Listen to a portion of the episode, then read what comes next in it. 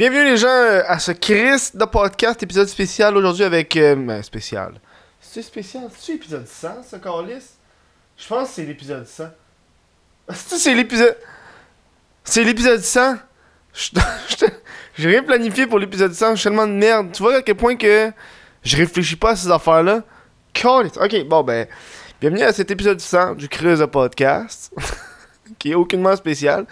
Euh, ben pour moi, il est spécial. Aujourd'hui, on reçoit Les Mystérieux Étonnants, qui est un autre podcast euh, dédié à la culture gig. Gig, gig, gig.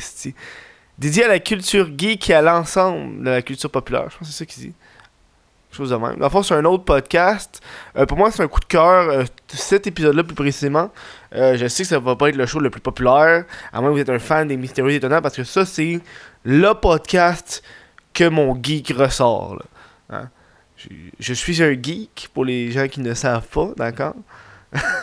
collectionneur de comic book depuis des années, j'ai dépensé des, milliers de dollars là-dedans. Euh, je m'y connais, tu, me dis, ah, première apparence de Punisher, ah, c'est Amazing Spider-Man numéro 129, c'est, je le sais, je le sais. Tu sais.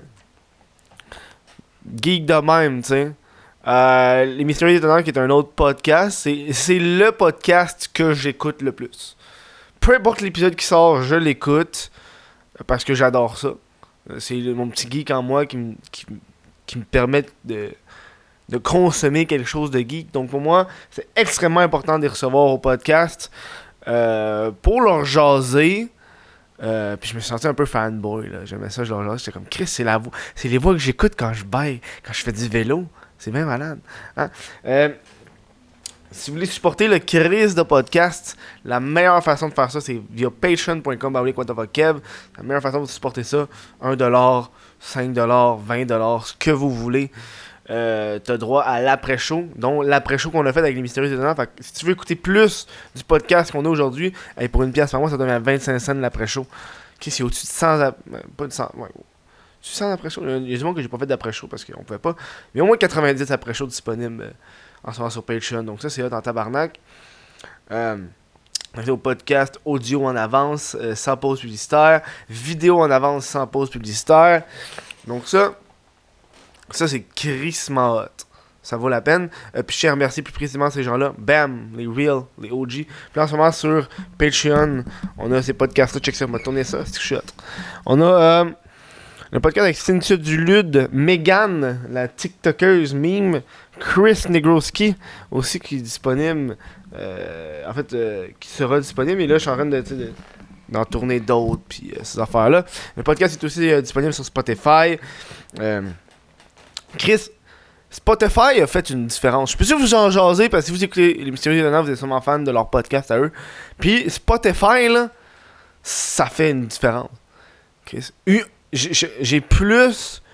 J'ai le- quasiment le double d'écoute Spotify que j'ai de téléchargement. D'accord?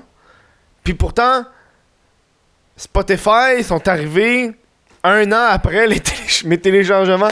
Fait que ça fait deux fois moins de temps qu'il y a Spotify, mais j'ai quasiment deux fois plus d'écoute sur Spotify. C'est génial. C'est génial. C'est que de Spotify d'avoir établi le podcast? C'est pas des deux de pique. Hein? Sur ce, je vous dis euh, bon show. J'espère que vous allez apprécier. Euh, c'est extrêmement geek. Il y a même des- C'est tellement geek qu'il y a des bouts que même moi je comprends pas. Puis pourtant je suis geek. Que sur ce, je vous dis bon show.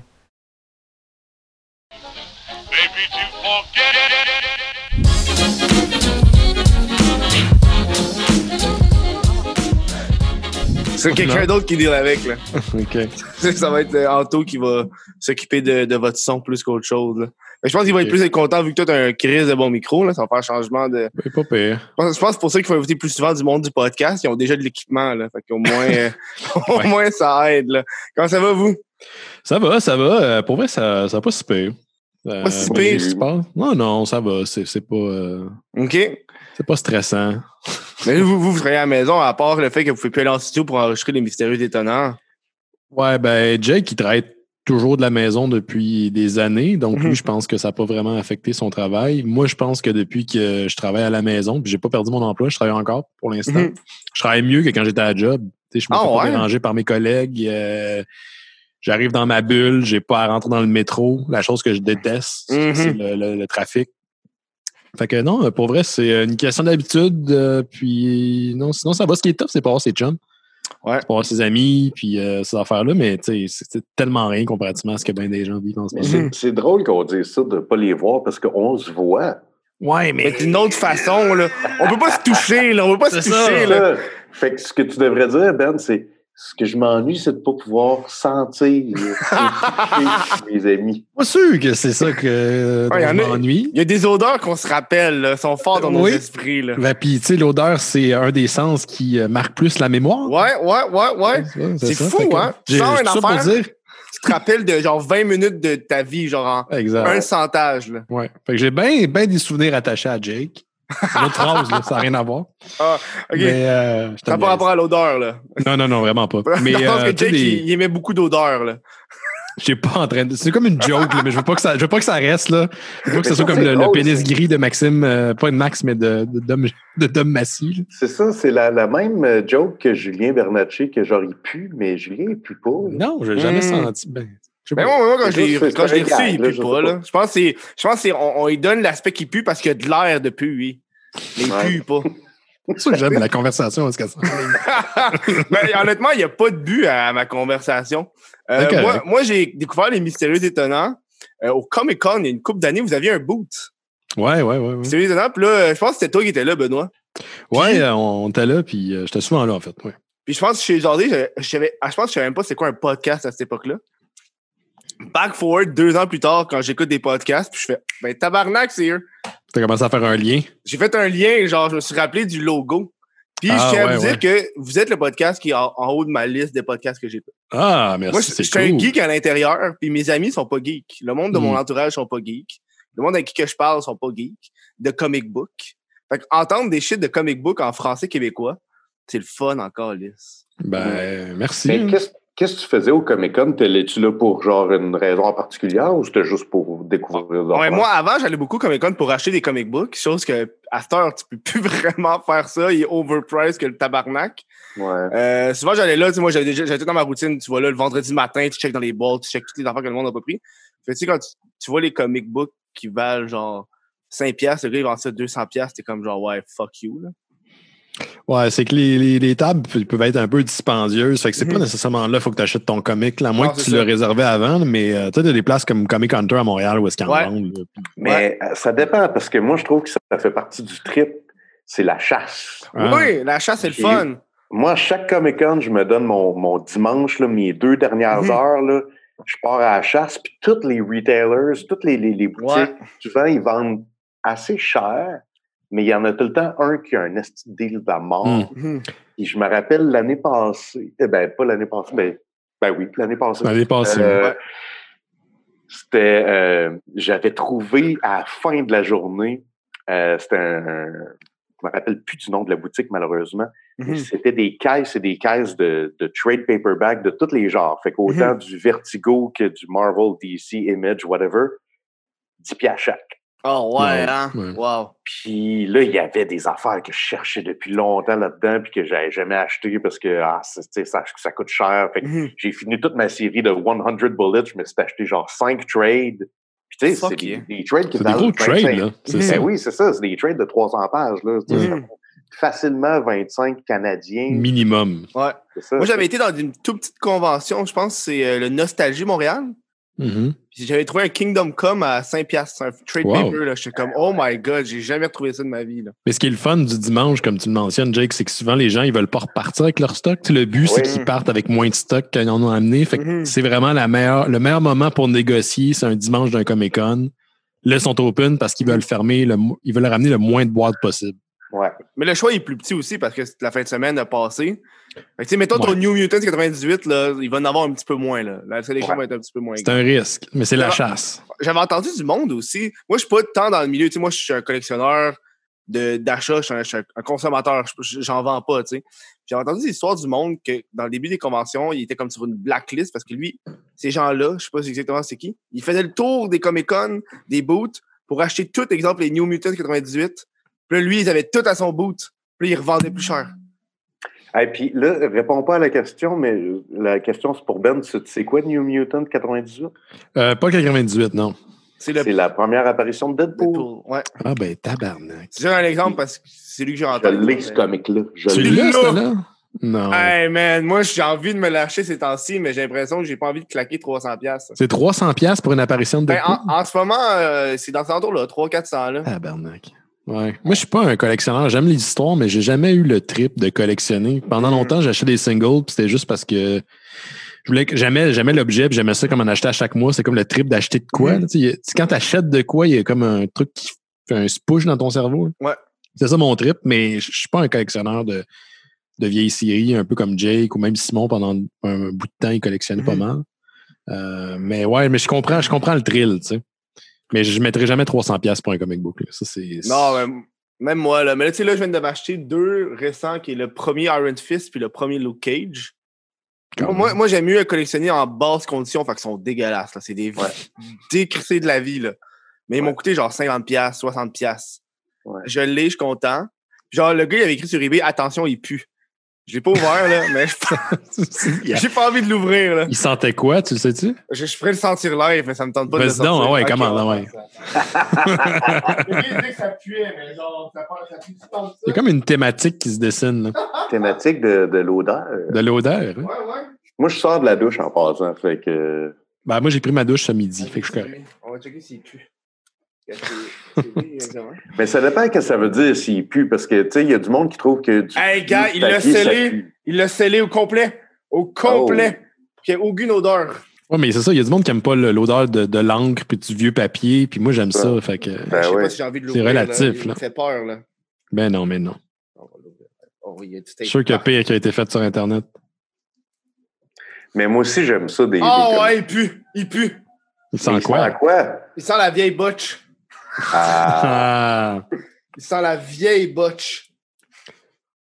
Ah On ouais, m'avait vieille botch avec un peu, offert, un euh, peu de genre d'humidité. ah, OK. Ah, il y a un Et truc on pour ça. de Je sais pas pour les comics si c'est bon ou pas bon, là, mais quelqu'un m'avait déjà offert, euh, tu sais, la grosse brique de ça, tu sais, mhm, de. Kevin Smith, de, de Kevin, dire Kevin Smith, de Stephen King. mhm. Tu mets ça dans un sac de plastique avec une feuille d'assouplisseur. Ouais. Ça enlève toute le- l'odeur dégueulasse. Ou le tremper dans du coke. Ah oui, c'est ça, Ah, mais ça va régler le problème, Ouais, ça. ouais, ouais, c'est. c'est- Ça leur pense- enlève toutes les impuretés. En Tout- plus, tout- ça fait qu'il devient blanc, blanc, blanc aussi. C'est C'est ça. ça. Mais voilà, c'est que- Juste pour le plaisir. Attends. Il va se désagréger, c'est fou. C'est fou ce que le coke fait. Ouais, mais tu sais, c'est fou. En plus, on boit ça, puis je me rappelle, je, je- je me rappelle, j'avais écouté ça il n'y a pas long. Là, je, je parle loin, là. C'est, tu sais, le, le Coke, c'est à, c'était à l'époque les boissons énergisantes d'aujourd'hui, genre. Ouais, jamais eu quelque chose d'aussi sucré que ça à l'époque. Là, ça, on boit, on boit du Coke comme ça était, puis là, on boit même les boissons énergisantes comme du Coke. Ouais, Qu'est-ce qu'il va y avoir après, genre? ouais, Ça, ils, vont reven- ils vont revenir à la cocaïne. Ben oui. Ben oui. Classique, là. T'arrives au dev, tu fais juste prendre des clés. Tu vas te prendre un pack de 6 clés. Hein? Il y avait, euh, il y avait un film de même là, qui commençait comme ça. C'est un film de- avec euh, Daniel Craig. C'était euh, Layer Cake. Mhm. C'est ça la prémisse. Au début, le gars, il, il rentre dans un genre de magasin qui n'existe pas. Puis tous les rayons sont euh, remplis de produits à la base de cocaïne. Mais tu sais, c'est assumé. ouais, là, tu sais. ouais, ouais, ouais. Il dit. En fait, lui, c'est un gangster, le personnage de Gra- Daniel Craig. Puis il dit, tu sais, éventuellement, ça sera accepté. Mais tant que ça, c'est pas le cas, ben moi, je fais mon argent. Puis c'est un peu sa- son histoire à lui. Mhm. C'est comme un film des années, je pense, début des années 2000. Mais c'était vraiment intéressant. Dans sa tête, lui, il est juste en train de profiter d'une industrie qu'on n'a pas encore légalisée, un peu ce qu'est le pot aujourd'hui. Tu sais, Le pot, il y a même 10 ans, c'était pas que c'était épouvantable, mais on se dit que ça ne va jamais être légal. Tu Mhm. sais, on ne sait pas ce qui va être éventuellement légalisé. Mais pense, pense à l'alcool. Ouais, ben c'est ça. Ouais. Puis euh, moi, personnellement, je suis pour la légalisation d'absolument tout. là. Je trouve que c'est une espèce d'hypocrisie intellectuelle qu'on on vit en tant que société de se dire ben, si, si c'est illégal, on n'encourage pas ça, ça veut dire que ça, ça arrive pas, mais tu sais, ça arrive pareil. C'est comme la, la prostitution ou euh, tu sais, comme tous ces marchés-là qui sont considérés comme mal, mais Mhm. Mais je sais qu'au Portugal, la ils ont. poudre était légale, j'en ferais deux, trois fois par année. là. Ouais, c'est easy. Ouais, du easy, là. Ça, c'est légal. ça va pas te tuer deux, trois fois par année, là. Ah, ça dépend ce qu'il y a dedans. Ouais, mais Ben, là. Justement, justement, c'est ça. Si c'est Ouais. légal, tu le sais, puis tu, tu Ouais. peux demander. euh, tu sais, je veux dire, il y a le scotch, euh, tu peux. Évidemment, si tu cales une bouteille de scotch euh, d'une soirée, euh, tu t'es Tu les as calme, crevés, là. Problématique. C'est ça. Fait que, mais c'est ça, c'est, c'est basé sur l'éducation, puis sur, tu sais, parce que, honnêtement, si l'héroïne est légale demain matin, moi, je Mhm. pense pas que je vais commencer à être héroïnomane, faire de l'héros, euh, genre, euh, mais parce que, pourquoi? Parce qu'on est tellement éduqués sur ça, puis on sait que Mhm. c'est extrêmement nocif, c'est super addictif, euh, même affaire, tu sais, pour la cocaïne, si tu, Mais- mais si tu rends ça légal, Si Oui. tu rends ça légal, il va pas y avoir une normalisation qui va se créer. Puis justement, nous, ça nous intéresse pas parce qu'on on sait que c'est néfaste, parce qu'on vient d'une génération qu'on nous a dit que c'est de la merde. Mhm. Mais si on, tu mets 20 ans après une légalisation, est-ce que ça va être normalisé? Est-ce que ça va être. Ben, c'est ça, ça va être normalisé. Ils vont vivre avec ça. Ils vont vivre avec le fait C'est qu'on ça. s'en va. Ils vont au DEP et ils se prennent une clé, genre. Mais là, Ouais, c'est ça. à, à- à où est-ce que, genre, est-ce que les, les employeurs vont devoir dire, hey, tu dois pas être drogué au travail? Combien de temps les effets vont être sur chaque drogue? C'est genre des employeurs qui vont faire, OK, nous, on accepte la coke au lieu de prendre de l'adéral, genre. tu peux prendre la coke, la coke parce que tu es productif, mais pas question que tu prennes du pot. Wow, mon Dieu, hein? Il y en a qui font ça. Il y en a qui font des, vraiment des pauses cannabis à la job, là. C'est correct. Surtout les artistes. Quand t'es artiste, il faut prendre une petite pause cannabis, là. Pause Hey, cannabis. moi, je serais pas capable, boy, Je suis man, pas là. capable non plus. Ah ouais, hein? là-dessus, là, eh boy. Ça dépend de ce que tu prends. Là, moi, j'ai fait une semaine complète sur le CBD, puis le CBD, ça ça gèle pas. là. C'est c'est qu'est-ce qui relaxe. Qui... Moi, ça me fait rien. J'ai essayé c'est euh, ça, au le début de la pandémie. C'est ça, non, mais je veux dire, même l'effet calmant, ça me fait Ok, rien. ouais. Genre, Non, je suis pas plus calme. Mais c'est comme une camomille, tu sais. La camomille, c'est l'effet calmant, mais tu bois pas ça, t'es pas knock-out comme un taureau, là. Non. Tu, tu- tu te fais juste, tu bois ça, t'es comme, OK, je, je sens que c'est chill. Ou c'est peut-être juste le thé de façon générale qui te relaxe parce que c'est de l'eau chaude, là. Ouais, peut-être ça. Ou tu sais, l'effet, l'effet placebo de prendre une pause puis boire un thé puis de Mhm. savourer, ça fait un peu le même effet. Mais moi, c'est ça, le CBD, pense- j'en ai pris puis non, ça. Je pense que ça dépend de ton état aussi, parce que j'avais un ami qui m'avait dit ça gèle pas, mais ça l'enlève juste le petit edge que tu as. Puis lui, c'était quelqu'un de- d'un peu anxieux. Ouais. Ça Ouais. faisait juste enlever ça. Fait qu'il n'y avait pas un buzz où il se sentait pas différent. C'est juste que par après, il était comme Hey, je n'étais pas stressé pendant ces trois heures-là. Ouais.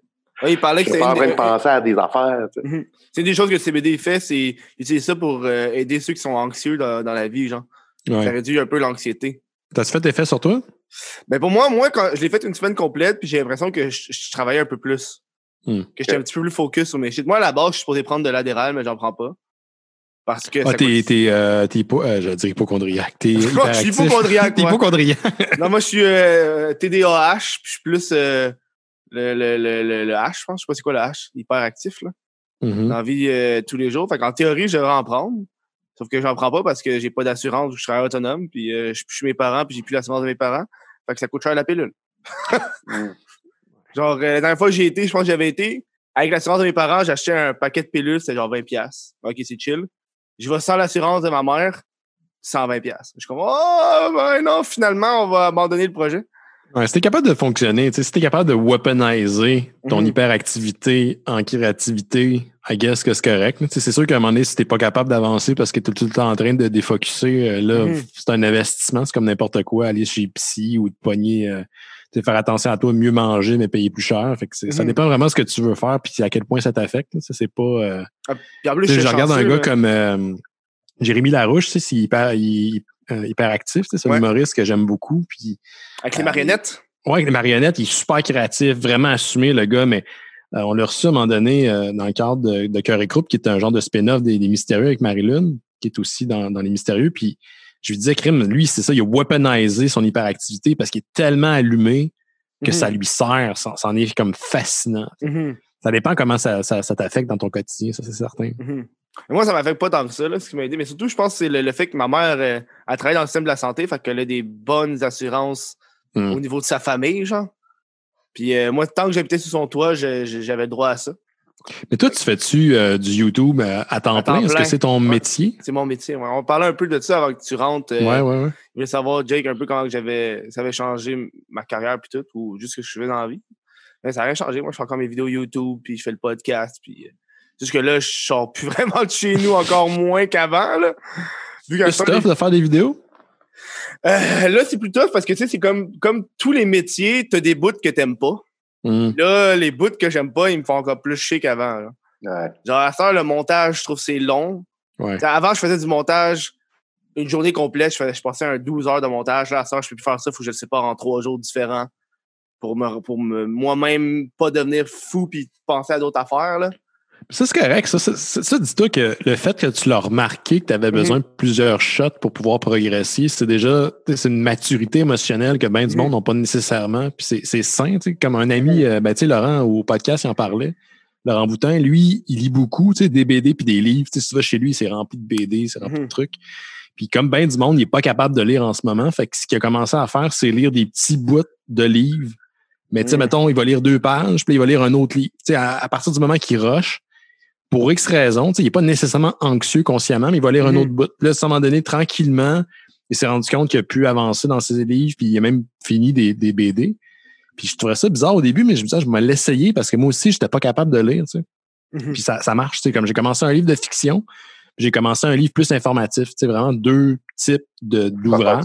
Ouais. Ouais. Puis pour vrai, ça m'a vraiment aidé. Puis là, l'autre étape, c'est la, c'est la BD. Fait que c'est comme un. Tu sais, on est un, c'est un, c'est un muscle, hein, cette affaire-là. Fait que Ouais. le, le but de, de, de travailler de même, je pense que c'est euh, peut-être une manière de le, dé- de le déjouer, je sais pas, mais ça, ça fonctionne.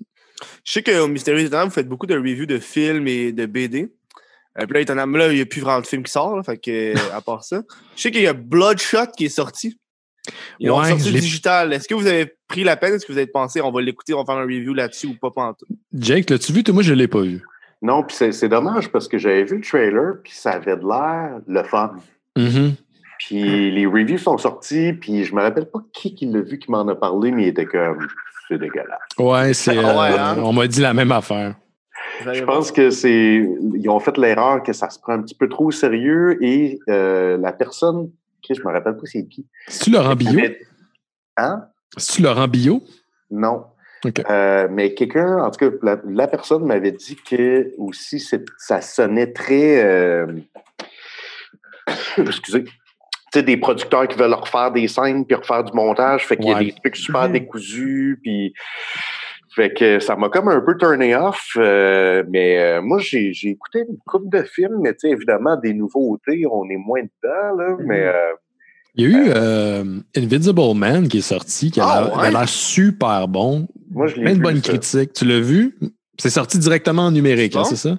Non, moi, je l'ai. C'est le dernier film que j'ai vu au cinéma avec ma blonde. OK, mais après, il est sorti en numérique, je pense, parce que ça faisait pas assez longtemps. T'as aimé ça? Ah oui, j'ai capoté. Puis euh, je me rappelle plus euh, du nom du réalisateur, là. mais euh, c'est lui aussi qui avait réalisé et écrit Upgrade. Oh, wow, OK. On avait trippé j'avais là-dessus. bien aimé. Puis c'est aussi le, le, cr- le co-créateur de la, de la franchise Ça. Mhm. OK. Puis euh, rappelons-nous que le premier Ça, là, quand c'est sorti, ça a comme Ah, révolutionné l'horreur. là. Ouais, c'était gros. Puis euh, c'est lui aussi qui a écrit les Insidious puis tout. Mais euh, Ah, je trouve qu'en tant que scénariste et réalisateur, quand il fait les deux, là, il est vraiment au top de sa Oh, forme. wow. C'est, sais, l'homme invisible, le- le- je parle du dernier film, là, tu sais, le, le côté brillant de tout ça, c'est de respecter l'histoire originale, mais en parlant de quelque chose qui est un petit peu plus profond puis qui résonne un, un peu plus aujourd'hui. Euh, violence conjugale, je pense. Exact. même? Puis sur le fait de euh, quand tu, tu vis dans une relation de, de violence, tu as, peur d'en parler, tu as peur de passer pour un fou. Mhm. sais, Mhm. euh, fait qu'ils ont vraiment joué là-dessus. Puis le personnage original, l'homme invisible, c'est parce qu'il y a tellement eu de versions, puis il y a tellement eu des parodies, puis tout, mais c'est un esti de trou de cul. là. Oui, c'est un Ok, ouais, asshole, c'est hein, le ça, hein? personnage. Oui, oui. C'est ça. il abusait vieux- un vraiment vieux de son livre, là, aussi, pouvoir pour faire des affaires pas cool. Sais-tu si c'est dans le même? Je, pense qu'il parlait, il voulait faire un genre de universe avec les monstres mythiques. C'était Genre avant. Dracula Non. pis tout, puis ils l'ont cancellé ça avec Ils l'ont cancellé. Ils, ont- ils voulaient faire un truc qui s'appelait le Dark Universe. Tu sais, la, la sauce Marvel, c'est de sortir un film puis que ce film-là fait un pont avec un autre film, puis finalement, ça culmine dans un film Mhm. qui, rend, tu sais, qui réunit tous les personnages. Puis quand Marvel le fait, puis je pense que Marvel, je sais pas à quel point c'était vraiment prévu. Là, tu sais, je, je pense que c'était dans leur intention, mais ils ont peut-être été surpris de leur propre succès, mais la sauce, ils ont essayé de la, de la récupérer à Hollywood, puis ça a jamais collé. Puis Dark Universe, c'est ça le but, c'était de prendre des univers, de mettons Dracula, Frankenstein, euh, Invisible Man, euh, euh, Creature from the Black Lagoon, puis de faire comme un gros univers consensuel. Puis là, après, il y a eu The Mummy avec Tom ouais, Cruise. ça, Ça, c'est a été un flop total. Puis ça a tué le Dark Universe. Ils n'ont pas continué après. Puis là, ils ont, ils ont- ce qui est fucked up, c'est que du côté Universal, ils ont dit OK, ça détruit le, le Dark Universe, mais on va quand même continuer à sortir des films avec Universal Monster parce que tu sais, c'est tellement populaire puis les gens connaissent ça. Fait que là, tu as l'Invisible Man, puis tu vas en avoir d'autres qui vont sortir euh, ben, éventuellement quand ils vont recommencer les productions. Mais ça n'a rien à voir avec le Dark Universe. Techniquement, le Dark Universe est mort. Mais c'était comme un drôle de choix. Tu sais, je comprends l'idée de rassembler tout le monde. Moi, je trouve ça cool. I- I'm all for it. Mais à partir du manque de momie, ça n'a pas marché. Ils ont fait comme on va scraper ça parce que. ouais. Ils n'ont pas fait ce que DC a fait. Là. DC, ils ont continué puis ils sont juste tirés dans le pied. là. Ben, Ouais. ils, là, ils s'adaptent. Ils se sont rendus compte que finalement, ils sont pas capables de faire un univers consensuel en film, mais ils sont capables de sortir des films one-shot qui sont cool, comme Shazam. Il paraît que c'est super nice. euh, Ouais, moi, je l'ai bien aimé, moi. J'ai trouvé euh, très rafraîchissant. Ouais. Genre, tu sais, c'était pas un, un- un genre de Batman ou un Superman fucking greedy, là, à Snyder, Mhm. là. Tu sais, c'est plus genre poppy. T'étais comme, OK, on, on pour relaxer, là. C'est pas un film qui se prend au sérieux, c'est pas un Ouais, film qui fun. va, ouais, qui va détruire la méta des super-héros, là. Et je pense qu'il sait lui-même dans le film que c'est pas ça qui va arriver. Mais c'est quand même nice, là. Tu sais, même à la fin, t'as le petit easter egg avec euh, Superman qui est là, mais tu vois pas son visage. Fait y a le Mhm. costume de Superman, mais tu vois pas Superman. Que- Fait que ça, c'est quand même cool. là. Que, tu Dans le fond, il est à la fin, puis tu Shazam, c'est un, c'est un, c'est un jeune garçon là, qui devient Shazam. Fait que là, il est, genre, il est avec son ami, puis il dit Hey, check, j'ai. Genre, euh, dans la cafétéria, puis il dit Gars, j'ai amené un ami pour qu'il vienne te voir. C'est Superman qui arrive avec son cabaret. Là. Puis il vient s'asseoir à la table, mais tu vois pas le visage de Superman. Ah, Parce qu'ils n'ont pas d'acteur pour jouer Superman, fait qu'ils voulaient pas euh, Ouais. chier un peu l'univers. là. Ben, tu sais, ils vont continuer de même, puis si c'est leur approche, tant mieux si ça fonctionne pour eux autres. Tu sais, du côté télé, ça, avec euh, Arrow, ça a super bien marché. là. Ouais. Euh, tu sais, euh, je sais pas si- t'as t'as écouté Flash, je pense, Jake? T'as comme t'as écouté un peu des séries de Flash? Euh, ouais.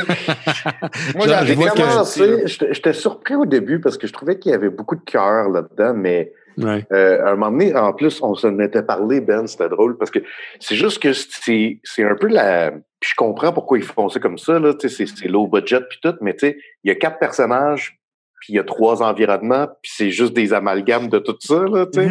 Des téléromans, tu sais. Puis à un moment donné, c'est juste drôle parce que là, il y a un nouvel environnement, ils s'en vont au bowling, puis là, des gars, oh shit, une nouvelle place! Mais ils vont rejoindre les deux autres personnages qui sont dans toutes les autres scènes. C'est comme par hasard, hey, c'est le chef de police, hey, c'est la sœur de l'autre. Puis euh, en disant ça, je trouvais ça tellement ridicule.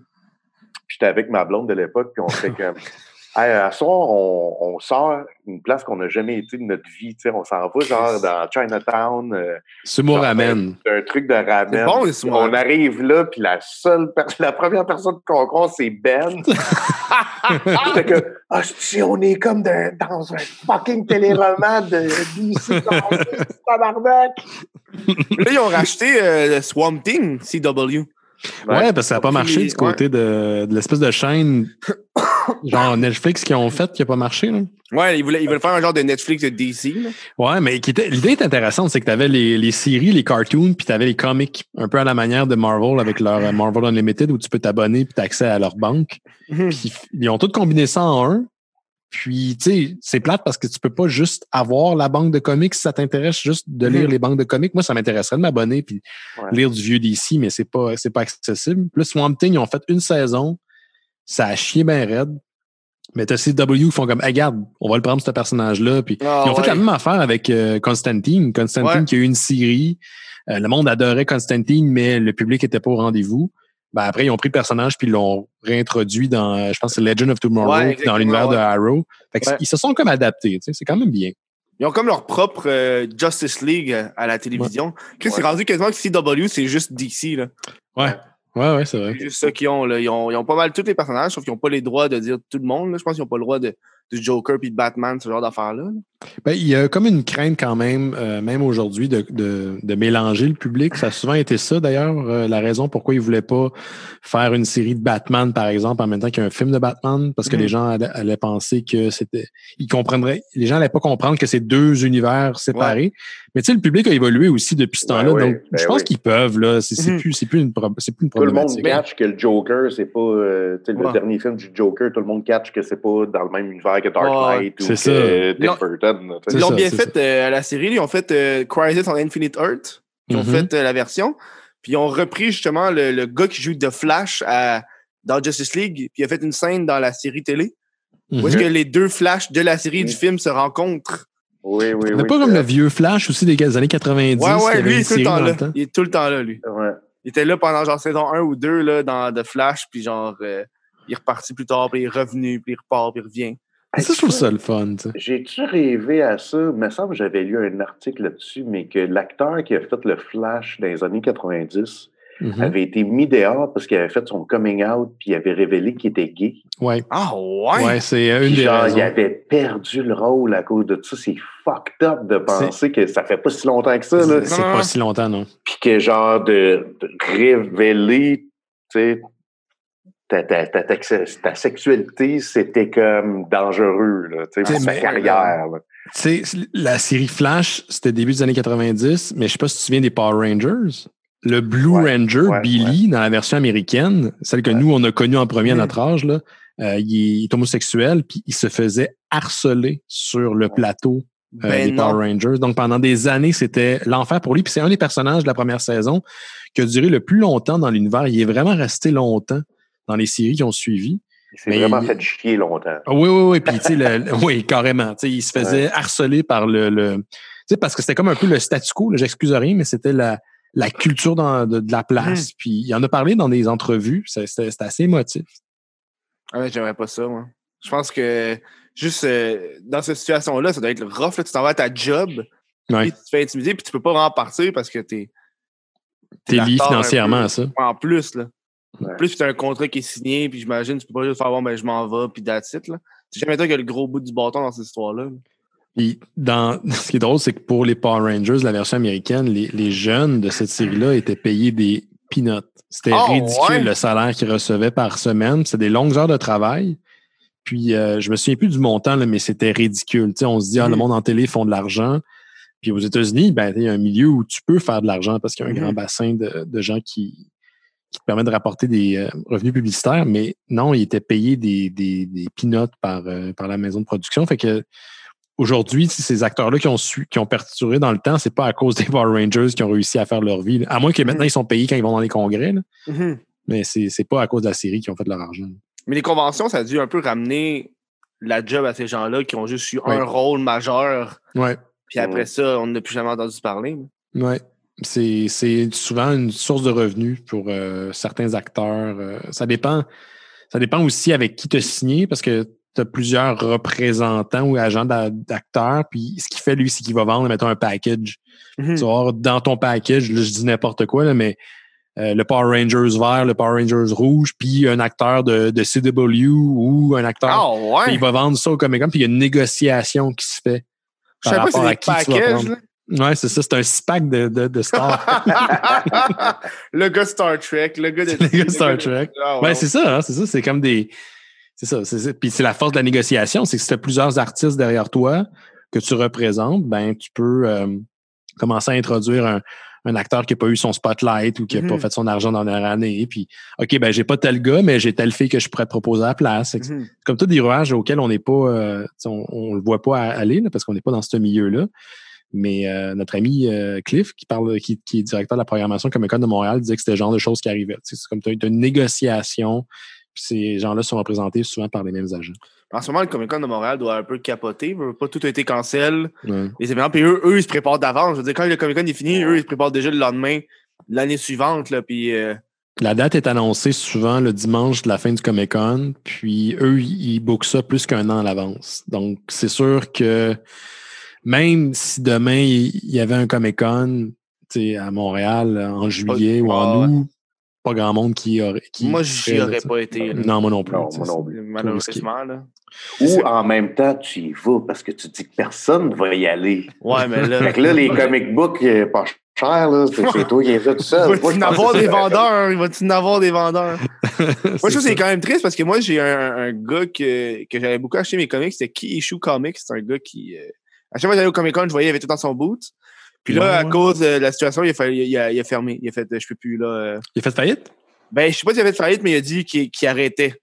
Il, Ah, OK. il avait encore des comics, mais il va arrêter d'en acheter, il va arrêter d'en vendre, faire le, le trade comme il faisait avant. Il va juste vendre ce qu'il a, puis euh, that's it, il va plus continuer. Il va, il va plus aller dans les grosses conventions, il va peut-être aller dans les petites conventions de temps en temps parce qu'il disait que c'est trop cher, puis ça vaut plus la peine, là, malheureusement. Là.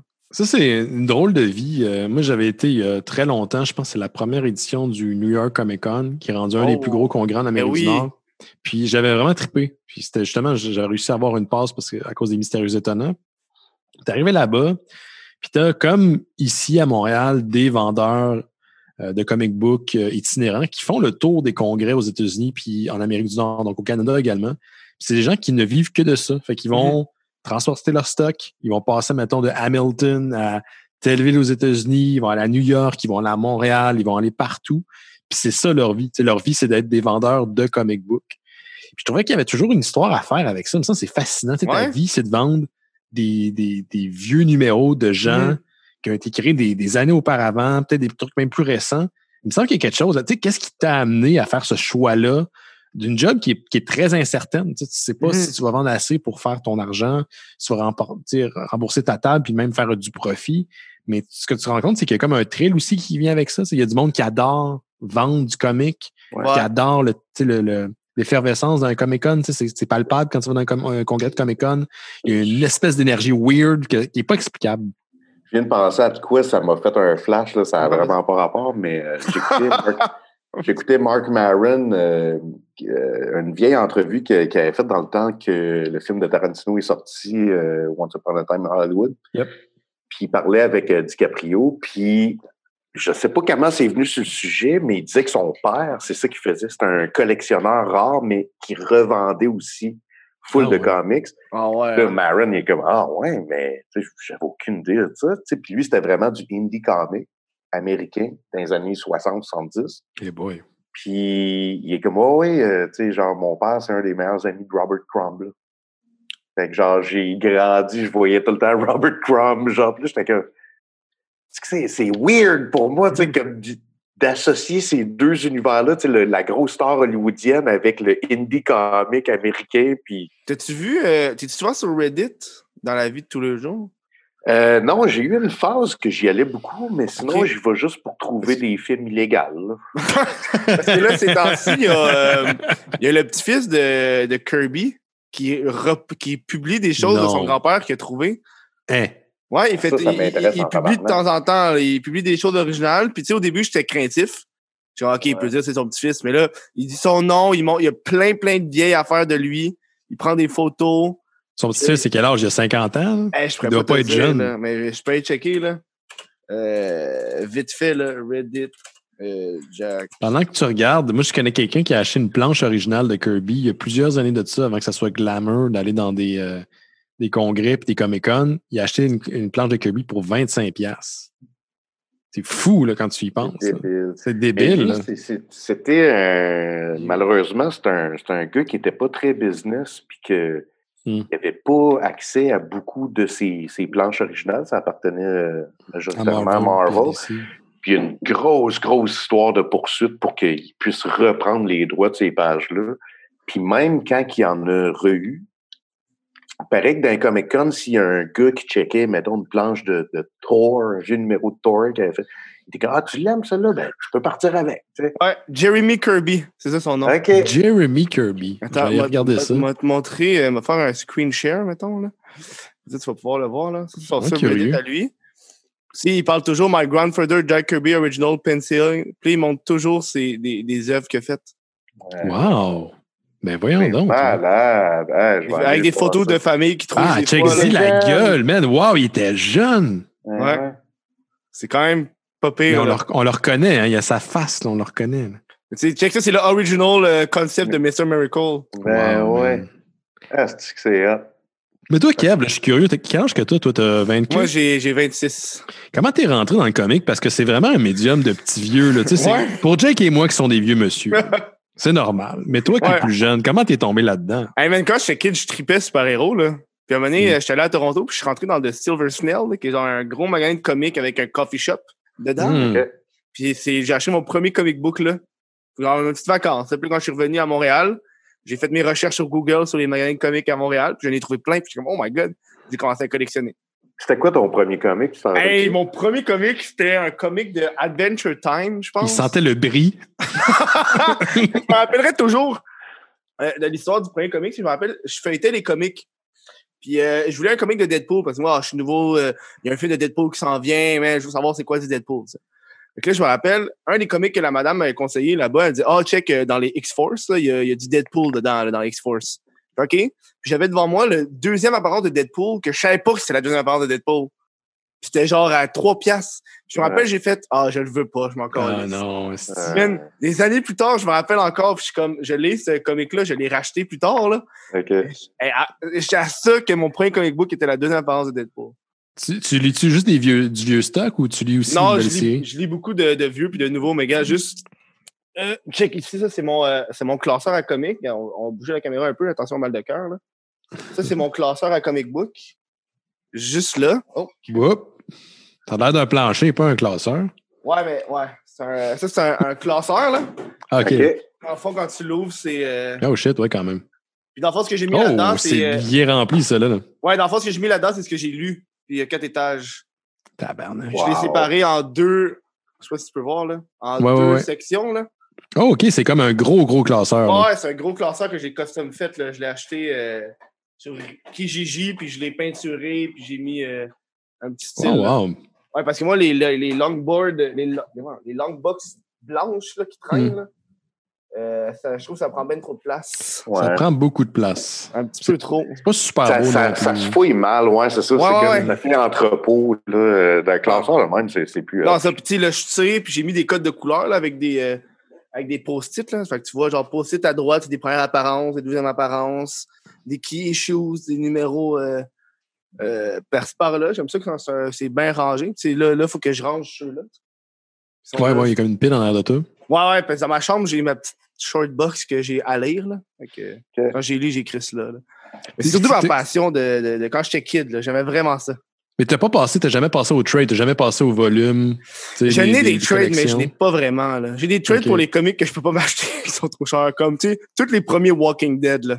Ça, ouais, euh, ouais, ouais. c'est hors de portée, là. Tu peux pas acheter un, un numéro 1, c'est genre dans les 2-3 000, là. Mm. C'est- C'est ça, c'est un truc qui me gosse en ce moment, c'est que j'ai une réserve chez Millennium, je peux pas aller la chercher. Sais, comme Mm. du, new- du nouveau comic, là, tu sais, j'étais habitué d'y aller quand même régulièrement. Celui sur euh, pas. Jean Talon ou Downtown? Moi, je vais. Euh, Millennium, c'est en arrière du métro Marianne, euh, métro Montréal sur Marianne. Ah, je vais là non, depuis que. Je pense que tu parlais depuis de que je suis à 1 Montréal. Million, excuse. Non, non, One Million, non, non, non, One Million, il y en a plusieurs, puis c'est pas nécessairement, ils sont pas nécessairement affiliés. Mhm. Mais non, c'est celui en arrière du métro euh, Montréal. Ça fait euh, Ils longtemps. Ah oui, lui, oui. pas, euh, Ben non, ça a l'air que non. Je sais que je sais que Librairie le font. Euh, je sais que ben là, j'imagine que les commerces vont ouvrir, je vais peut-être y aller, je sais pas, je vais regarder. Mhm. Mais c'était comme c'est le fun, tu sais, c'est le thrill d'aller acheter comme des, Ouais. des nouveaux Ben ouais. comics. hein. Ben ouais. Moi, moi, ce que j'aimais bien, c'était ben, parce que moi, j'ai changé de, de quartier. Puis avant, moi, j'étais à Laval. Puis le gars, lui, avant, il achetait une shitload de comics. Tu sais, les comics de la semaine, il en a acheté plein. Puis tu sais, j'arrivais là-bas, puis là, je pouvais les feuilleter un à un, puis checker. Heure, celui que j'ai proche de chez nous, il est plus genre, j'achète ce que les clients veulent. Fait qu'il n'y a plus vraiment d'over. Fait que si tu veux les nouveautés, il faut que tu ailles checker toi-même en avance. Par exemple, ah oui, celui-là, il a l'air cool, je veux, réserve-moi là. Ouais. Ouais, C'est c'est ouais. Mais tu je comprends, je comprends parce qu'il me disait, tu sais, après ça, tu as dit over, puis il peut plus le vendre, puis je comprends ce sens-là tout à fait. Là. Fait que c'est comme un Mm. peu. En tant que business, je comprends, mais en tant que consommateur, ça me fait chier. C'est ça l'affaire qui était nice, je pense, des singles, quand tu n'avais pas d'autres options que les singles. Il y avait quelques trades, mais c'était plus rare. C'est que tu étais forcé à découvrir des nouvelles affaires. Mais Ouais. le prix te le permettait aussi. Si c'était comme 99 cents ton comic, Hey, c'est un investissement, mais c'était pas si risqué que ça. Ouais, Aujourd'hui, les fascicules, c'est rendu quoi? 3,99 tu sais, minimum? 3,99, ouais.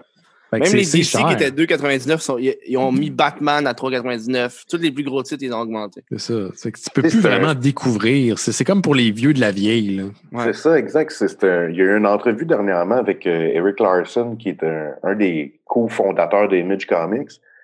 Puis, lui, il faisait Savage Dragon, puis c'est lui qui pognait le moins dans tous les fondateurs Mhm. au départ quand c'est sorti. Je pense que ses trois premiers numéros se vendaient à peu près 500 000 exemplaires. Mhm. Ça, c'était lui qui pognait le moins. tu sais. Ouais, ouais, Mhm. ouais. Puis aujourd'hui, il est comme, je tente 2 puis 5 000. tu sais. C'est Oh my god! Je m'en vais dans les bins de réserve. Ouais, ouais, ouais. Il dit, je peux plus être sur le, sur le rack là, parce que il n'y a pas assez de commandes. Fait que ça, ça devient un cycle. Fait que là, le monde ne l'achète pas parce qu'il n'est pas sur le rack. Ouais. Fait que c'est juste les habitués. Fait qu'il est comme. Lui, il dit, moi, je me plains pas, tu sais, j'ai fait du cash, puis ma maison est payée, puis si je peux continuer à faire des comic books à chaque mois le reste de ma vie, c'est c'est Mhm. parfait. Mais côté, tu sais, succès, puis que ça grossisse, puis l'industrie a changé. Fait que, tu sais, il faut trouver Ouais. une belle manière de se vendre, tu sais. Numéro Juste- un, all the way, number one. On refait un number Ben, one. Ouais, c'est un problème aussi, ça, ça fatigue les gens à la longue. tu sais. Ben ça, Ouais. c'est que- c'est ça qui a tué un peu l'industrie, en fait, les numéros un, parce que tout le monde faisait des numéros un. Ouais. Pour se rendre compte que si tu printes ton numéro un à justement un million de copies, il vaudra Mais tu jamais vois, sais. Euh, DC, ils font pas ça, contrairement à Marvel. Marvel le font beaucoup, Ouais. le ramener le numéro 1. On, refait un, on repart un Spider-Man. Mm. On repart un Amazing Spider-Man. Je pense qu'avec euh, avec Batman, ils sont déjà rendus à presque 100 numéros là, depuis New 52. Et après, ils ont fait les, les, les, le nouveau après. J'ai oublié c'est quoi le nom. Là. Euh, puis ils l'ont pas lâché. Ils ont pas repris des Batman. Là.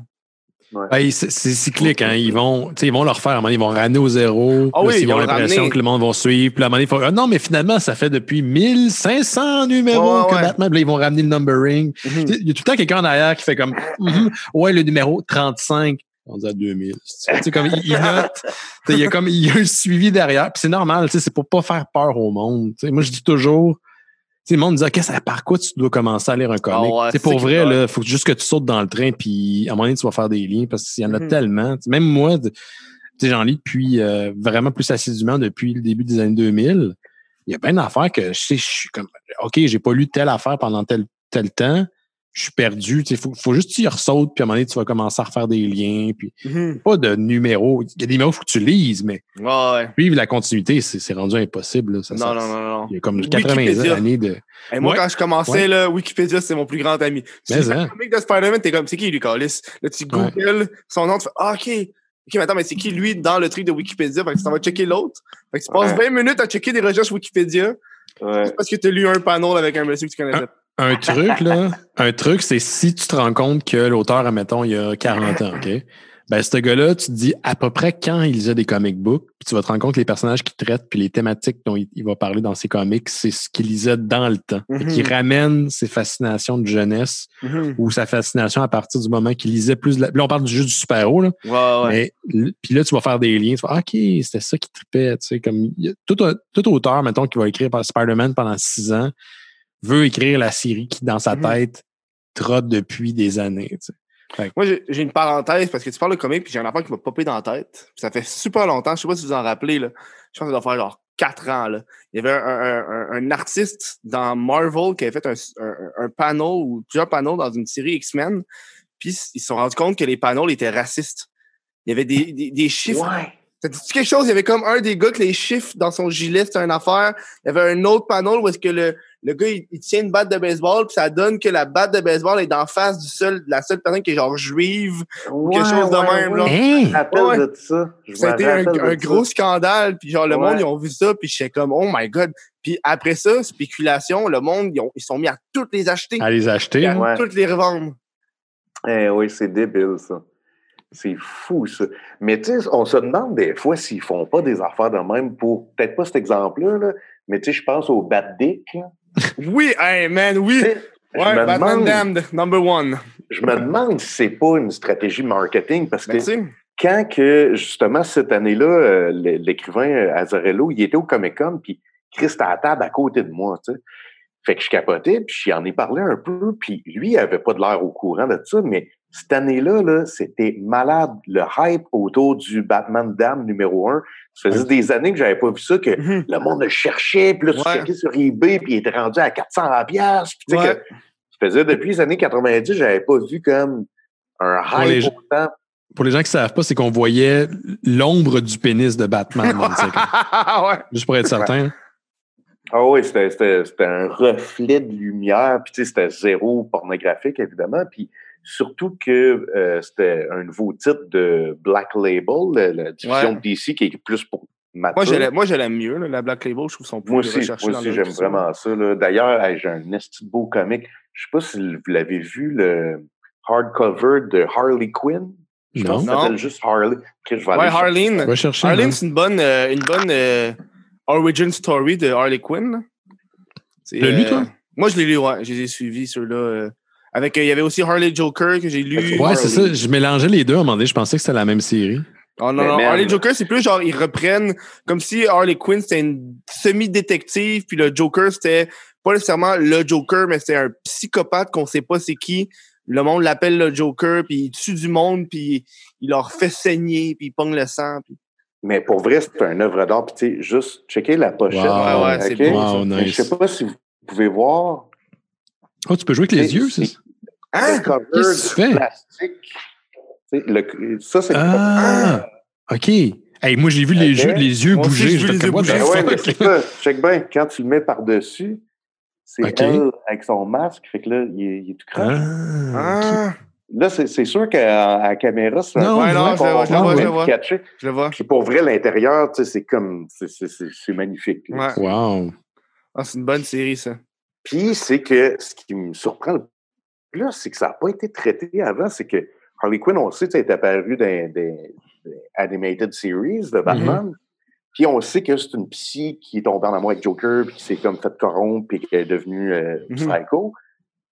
Puis, il y a eu la version de- du comic qui s'appelait Mad Love qui ont exploré ça un peu, mais ça n'a jamais vraiment été dit, genre, qu'est-ce qui est arrivé, Mhm. Pour qu'une psychiatre vire complètement cinglée. Fait que je ne l'ai pas encore lu, mais c'est comme Ah. la première fois que c'est Je l'ai lu, il est bon. C'est adressé comme plus, de manière plus Mhm. mature. hein. J'aime le format aussi de Black Label. C'est pas pareil comme les, les singles, tu sais, puis les trades. On dirait que c'est Ouais. plus fait plus que vers le carré. Ouais, c'est comme Ouais, un magazine. C'est le magazine. C'est ça, ils ont plusieurs formats, en fait. Ils en ont pas juste un, puis ça, je trouve ça cool aussi. Mhm. C'est pas parce qu'ils ont un format que tout est uniforme. Il y en a justement qui, ça, c'est plus carré euh, format magazine, mais il y en a qui restent un peu plus comic book. Mhm. Puis euh, je trouve ça cool que, genre, pourquoi se mettre des limites quand, dans le fond, c'est tout des one-shots, tu sais? Ouais, ouais. Des petites Mhm. histoires euh, quick and easy. Je crois qu'il y en avait fait un avec euh, Batman qui tenait la tête, la tête du Joker là, dans un pot puis il se promenait avec. Ouais, C'est ouais, genre ouais. Batman The Last Night euh, euh, on Earth, là, quelque chose de même. C'est pas pire, celle-là. C'est là, comme un Batman qui a pété une coche, qui a tué le Joker, puis il garde la tête? Non, c'est une affaire de genre le Batman qui se réveille, je pense, un peu plus tard, une couple d'années plus tard, il se rappelle plus qu'est-ce qui s'est trop passé, puis il y a le Joker qui est une tête qui flotte dans un liquide, genre. OK, mais pas comme dans Futurama, il est pas en train de parler. là. Oui, il parle, c'est ça. OK, comme dans Futurama. oui, donc. comme dans Futurama.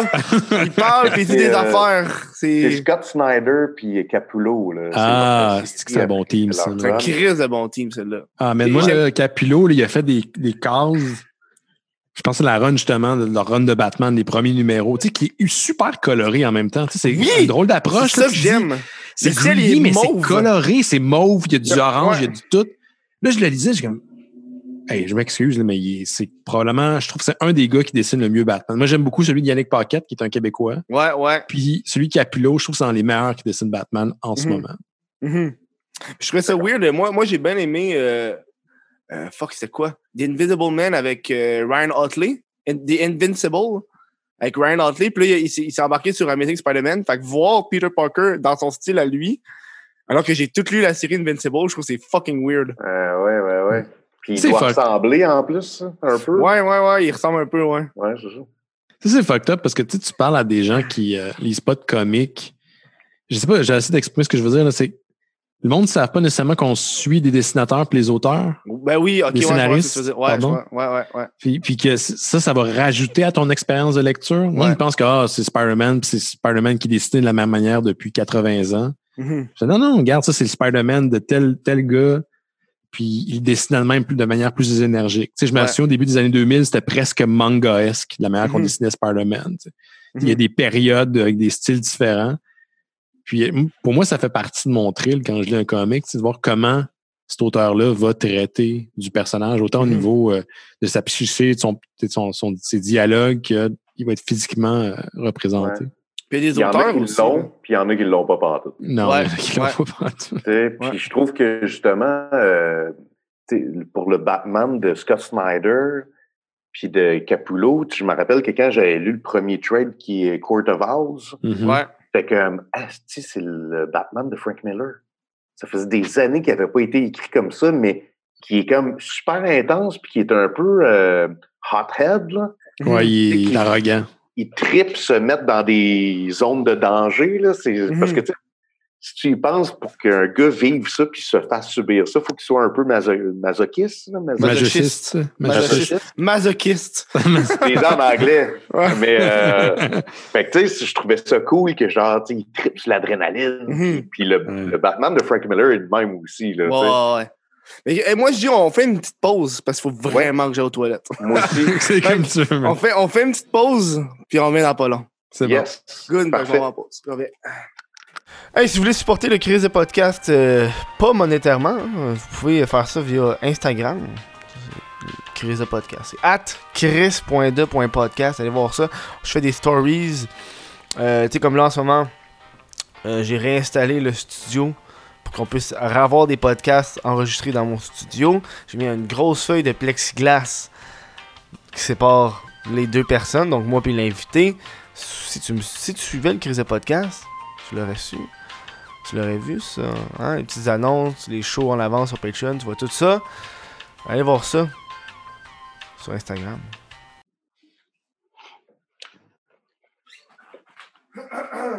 Ah, wow. C'est vraiment beau.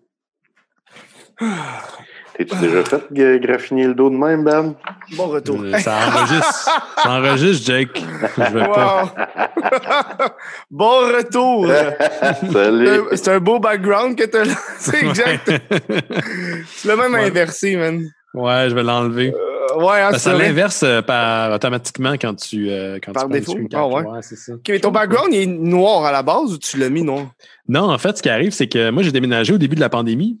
Puis euh, les Mm. boîtes qui restaient, j'ai fait un mur de boîtes. Puis j'ai pris un rideau noir, euh, un Ben, ça, En c'est fait, tu sais, quand tu nous as vus au Comic Con, c'était Ouais. la nappe noire que j'avais.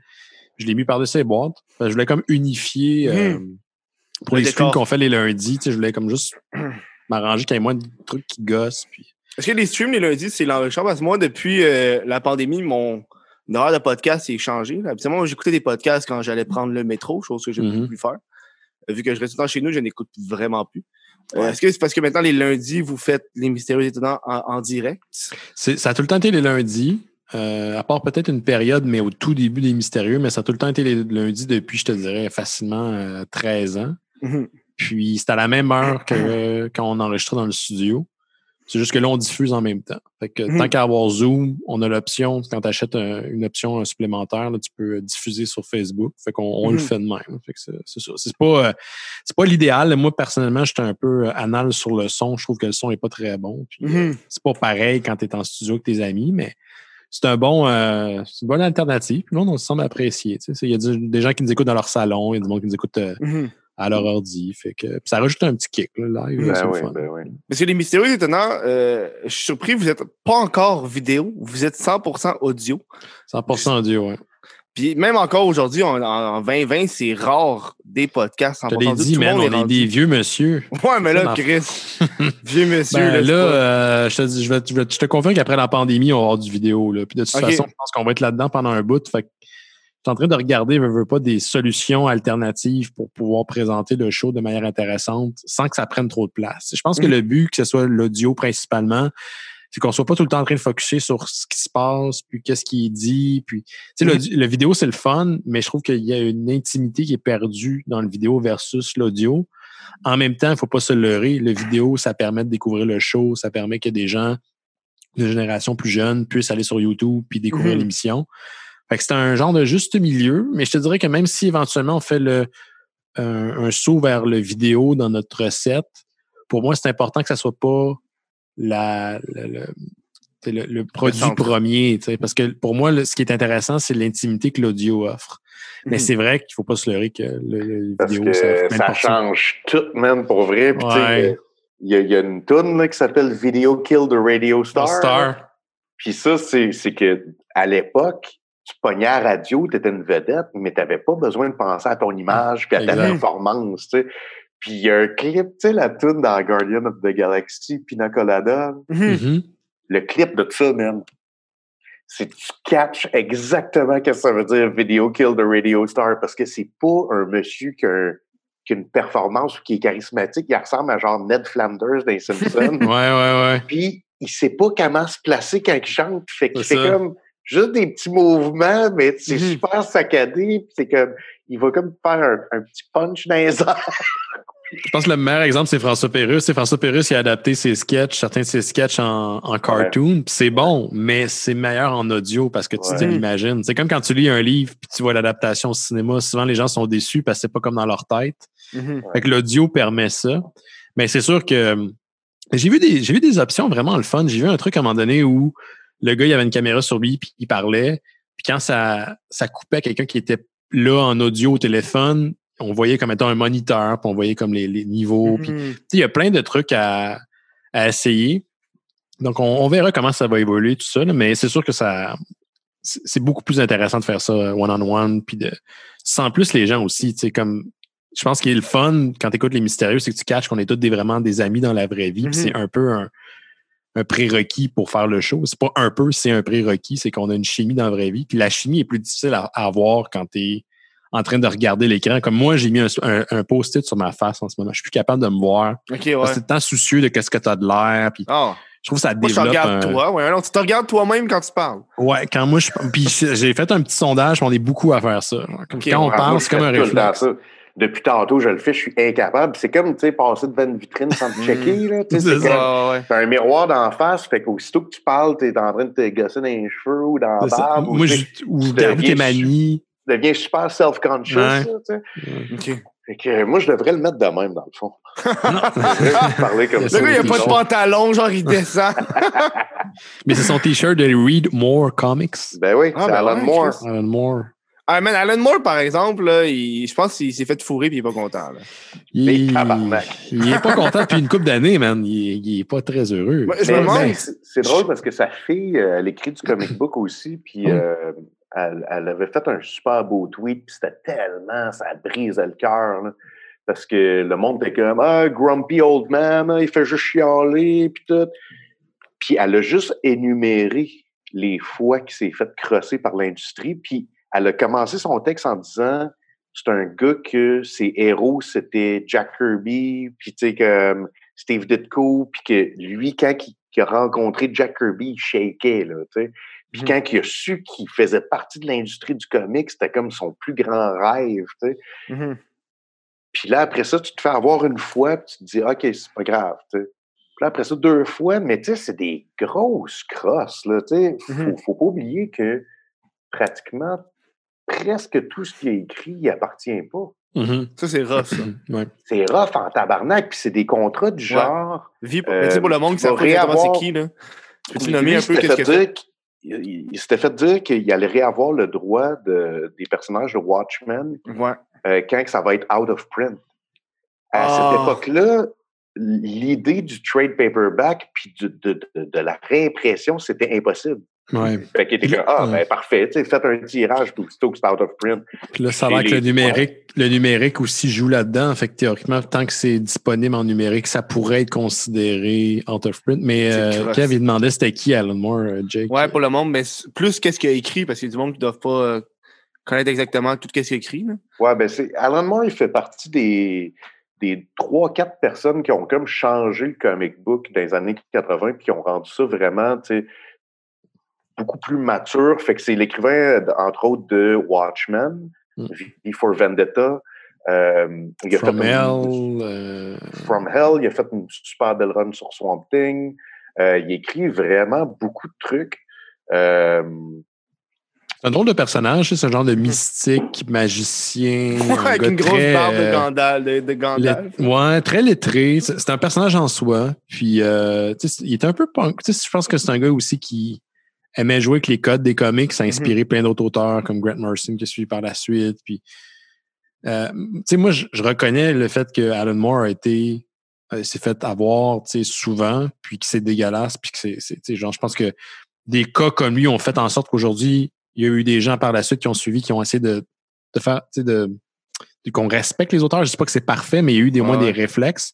C'est une des personnes, a le gars qui t'a insulté, là, comme Adam, fuck, j'ai un blanc de mémoire. Jake, le, celui qui a fait hey, Super. boy, hey, euh, euh, voyons, euh, hey, Chris, il faisait un Adam live Lambert. ah, non, non, c'est un vieux de la vieille qui a été au Comic Con une couple de fois. Hey, j'ai un blanc. J'ai un blanc. en tout cas, il y a du monde qui ont fait en sorte que là, on respecte les auteurs. Moi, je, puis je veux dire, Son- c'est Y sympathique. un G à son nom de famille? Hey, boy, Madame moi, je suis- je Gibson. pourri d'un nom, là, fait que déjà en Hey, J'en reviens pas que j'ai un blanc sur son nom. Je J'ai sais juste Hughes en tête, mais c'est pas Adam Hughes, c'est. Ah, Neil! Adams. Neil Adams. Neil Ah, Adams. ben oui, Colis, ok, ouais. OK. Mais ça pour dire que tu sais, je suis sympathique à sa cause. Là où je suis plus avec Alan Moore, c'est quand il insulte une industrie qu'il connaît plus. C'est genre dans le sens qu'il a insulté des gens, puis des séries, puis en disant Ah, moi j'ai déjà écrit ça dans les années 80. Ben, je m'excuse, mais si tu l'as lu, tu l'as pas lu, je pense pas que tu peux juger de ça. C'est là où moi je mets ma, ma, Mhm. ma ligne, je fais comme je me souviens, il y a une- plusieurs années, ça fait très longtemps de ça, il y avait Jason Aaron qui avait écrit un papier sur, euh, je pense que c'est comicbookresources.com, puis il avait dit, tu sais, Alan Moore, t'es mon héros, je t'adore, je suis dans le médium aujourd'hui, c'est parce que j'ai full trippé sur tes séries, puis c'est vrai que tu t'es fait avoir, mais quand t'envoies chier, mettons, mes amis, puis le monde de l'industrie pour lesquels j'ai du respect, puis tu dis en plus que t'as pas lu ce qu'ils font, ben go fuck yourself. Il avait écrit ça dans un papier, puis c'était Mhm. un papier très puissant. Je me souviens à l'époque sur Twitter où la communauté des auteurs de BD est très, très présente. Mhm. Ça avait fait quand même réagir. Puis c'est- là, tu sais, je pense que Alan Moore, comme n'importe qui, c'est un humain. Puis ouais, il est ta mère, puis il a raison d'être ta mère. Mais il faut pas que ça empiète aussi sur le travail qui est fait par des gens d'aujourd'hui qui ont été Mhm. inspirés par lui. Puis c'est là où moi, je, je- le gars, autant que je suis sympathique à sa cause, des fois, je suis pas avec lui pantoute.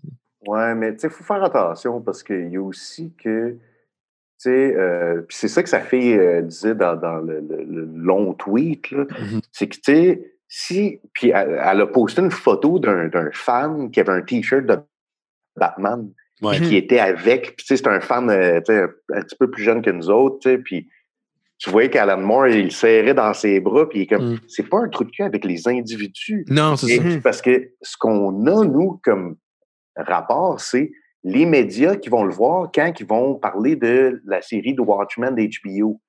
Puis lui, il dit J'ai plus de copies de Watchmen chez nous parce que pour moi, ce livre-là représente juste des, des pertes d'amitié. Tu sais. Mhm. Mm. Fait imagine dans quel mood il se fait interviewer, puis comment il se sent. Puis là, après ça, les médias, eux autres, ils veulent juste qu'il. tu sais. Mais je pense que si tu avais à le rencontrer puis avoir une discussion avec, il serait beaucoup plus nuancé. Mhm. Mais que des journalistes se pointent, parce que lui, en plus, il en fait plus de Comic-Con, de, de conférences comme ça. Fait que des journalistes se pointent à des places qui n'ont pas rapport vraiment. Fait Mm. ils vont découvrir que ah, il fait une conférence à telle université pour parler de ça. Ils se pointent là, puis ils font Hey, euh, le, le- tu sais, le- la nouvelle série de DC Comics des Watchmen, qu'est-ce que t'en penses? Tu sais, Puis il est comme Fuck you. Fait que c'est ça l'information qu'on Mhm. reçoit. Je pense que c'est beaucoup plus nuancé parce que ce que sa fille disait, c'est que oui, l'industrie du comics l'a brisé, puis il y avait plein d'autres histoires qu'il s'est tenté de raconter qu'il ne fera pas. Mais c'est pas un trou de cul. C'est Mhm. pas un grumpy old man. puis si tu vas le voir avec un comic de Watchmen ou un t-shirt de Batman ou whatever, il va pas faire comme fuck you, cette industrie-là me fait chier, tu sais. Mhm. Mais ça, je pense pas qu'il je, je, je pensais pas qu'il faisait ça, mais tu sais, comme quand tu réduis des séries écrites par des nouveaux auteurs en disant que tu as déjà fait ça il y a 20, 30 ans, mais tu les as pas lus. Mhm. Sais, Puis ça, c'est pas arrivé une fois, c'est arrivé souvent. C'est, c'est, je sais pas. je trouve que C'est un peu. C'est une maladresse. Mais tu sais, en même temps, je peux comprendre de où il vient. Mhm. C'est drôle parce que tu regardes tu sais, la série de Watchmen de bonne. HBO qui est sortie en, à l'hiver dernier. Très bonne. Jake, je pense que tu l'as aimé. Nous autres, on a tout trippé au mystérieux, on en a Ben oui, ben parlé. Ouais, moi, j'ai adoré. C'est- Moi, j'ai adoré. Puis, tu sais, même l'auteur principal, il est comme full mal à l'aise avec le fait qu'il a hérité de ce projet-là. Tu sais, il arrête pas de dire je comprends. Puis, tu sais, je sais qu'il y a eu une entrevue à un moment donné dans un show de comique, puis il était comme OK, avant toute chose, c'est Alan Moore qui l'a fait, puis j'ai pas rapport. Tu sais, puis, puis je pense pas que ça vienne d'une fausse modestie. Le gars, il était vraiment éloquent. Mhm. Mais malgré tout, tu fais Ouais, c'était bon. Puis je me je sais pas quoi penser du fait que j'ai vraiment aimé ça. tu sais. Je pense qu'il disait qu'il allait peut-être en refaire un autre à cause du succès. Là, Ça les rumeurs, c'est ça va pas être la continuité, ça va être une autre variante interprétée par un autre auteur sur la continuité de Watchmen. Ouais, moi, je pense que ça serait ça le best. là. Comme ça, après, tu peux ce écouter n'importe quelle saison, tu sais. Ce qui est intéressant de la série d'HBO, c'est que c'était beaucoup plus basé sur la continuité de l'univers que sur un personnage en particulier. Ouais. À la fin, oui, ils sont pas mal tous là, là à part Ouais. peut-être une exception ou deux, mais tu sais, ce qui était intéressant, c'était bien plus de voir les nouveaux personnages 30 ans plus tard Mhm. dans cet univers-là, tu sais. Hmm. Fait que, Ouais, c'est- intéressant comme prémisse. Tu te dis, disons que euh, il y a 30 ans, Superman a battu Doomsday. OK? Puis Superman est mort ou euh, comme dans les comics des années 90. Ben aujourd'hui, ça fait 30 ans. Mhm. Le monde a continué, puis la plupart des gens n'étaient pas là, n'étaient pas présents. Fait que le monde a continué à évoluer avec les cicatrices que cet événement-là a laissées.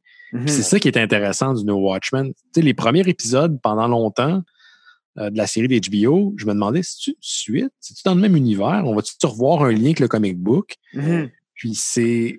Puis il aurait pu ne faire aucun lien avec la série d'Alan Moore. Mhm. Puis ça aurait été, ça a été bien correct aussi. Puis c'est- moi, c'est ce que j'ai beaucoup aimé, c'est de voir comment les gens ont vieilli avec le, le traumatisme des événements de la bande dessinée. Donc, euh, je Mhm. pense que c'est Hourglass, le personnage qui un chef de- un gars qui est dans la police, un enquêteur, hyper méticuleux, mais très traumatisé par les événements de la, BD. Moi, ça a été mon, mon épisode favori. C'est ça, toi, là, dans le labyrinthe de miroir, Ben. Hein? Oui. Punkette qui vient de voir pendant que Careless Whisper change, joue. là. Yes. Ouais. T'aurais-tu enlevé tes culottes? Très difficile à dire parce que, comme tu le sais, Jake, je suis pur. Et euh, je, je moi, ne crois moi pas. je l'aurais fait. C'est juste les miroirs qui m'auraient arrêté. Ouais. Les miroirs, ça m'aurait fucké. Ouais, là, ouais. là, je pas ta voir- graine partout, là. T'es comme ça, je veux pas me voir de cet angle-là. là. Moi, c'est pas tant ma graine, mais à quel point mon dos est patché de poils de façon incongrue. C'est ce qui me gosse le plus. Ah. Mais c'est une petite belle scène quand même là, dans, la série. Là. Moi, je, je le conseille fortement. Puis Mm. euh, c'est vrai que ça serait le fun que l'auteur fasse comme. Je parle d'Alan Moore, tu sais, qu'il l'écoute avec une ouverture d'esprit, mais je pense que quand tu t'es fait tellement blessé de même, c'est t'es plus normal, ouais. capable. C'est ça. T'es Ouais. t'es pas capable de revenir. tu sais. Sais, quand ils ont fait Before Watchmen, puis même avant ça, ils ont offert beaucoup d'argent pour euh, essayer de convaincre Alan Moore de revenir. Puis Alan Moore, à, à son honneur, euh, ça- ça- il, a dit, il a dit non, ça ne me tente pas. Mhm. Non, il n'y a aucun montant qui va faire en sorte que je vais appuyer votre projet. Euh, puis c'est pas tout le monde qui aurait dit, qui aurait dit non. Fait que, ça, c'est tout à son honneur.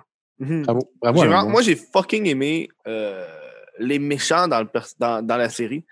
J'ai aimé La série d'HBO? que- Ouais, la série d'HBO, j'ai vraiment aimé le fait que c'est des white supremacists, la- les méchants qu'on doit anéantir dans cette série-là.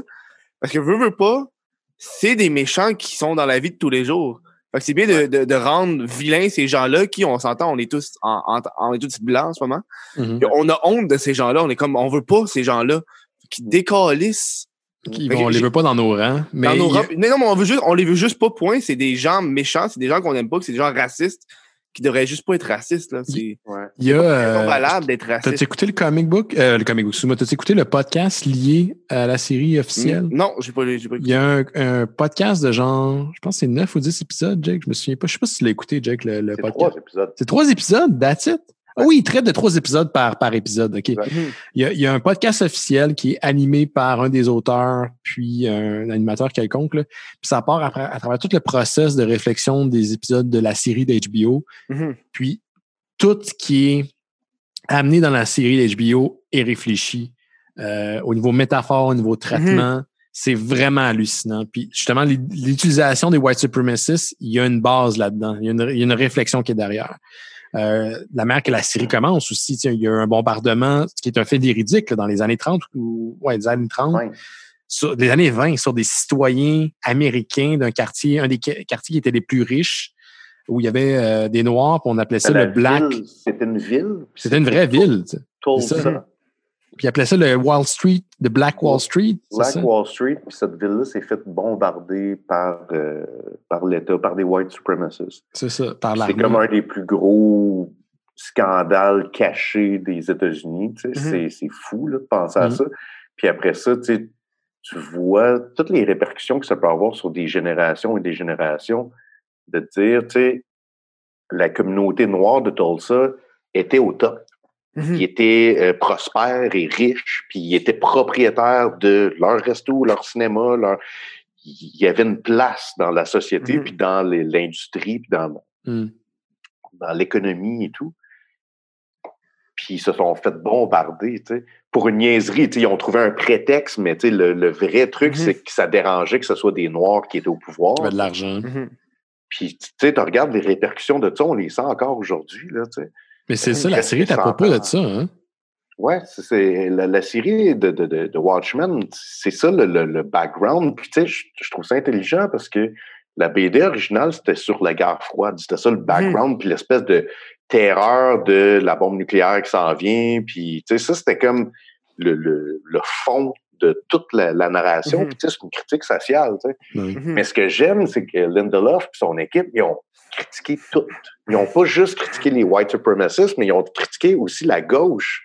De voir que si ça s'en va à l'extrême, de voir que les policiers peuvent pas sortir Oui! le gun sans Oui! se faire approuver par un conseil. Ça, c'était intense, ça. Je me rappelle, là. J'étais comme, oh my god.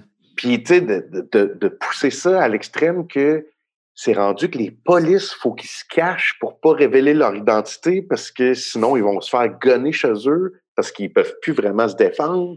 Tu sais, Mhm. les affaires de même, c'était vraiment brillant.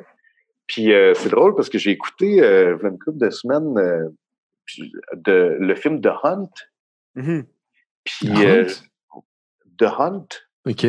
C'est un film qui est sorti cette année, là, qui est malheureusement qui est sorti au cinéma, puis la pandémie est arrivée, fait que je pense qu'il est même pas resté deux semaines au cinéma. Puis euh, c'est une grosse critique violente de la gauche extrême.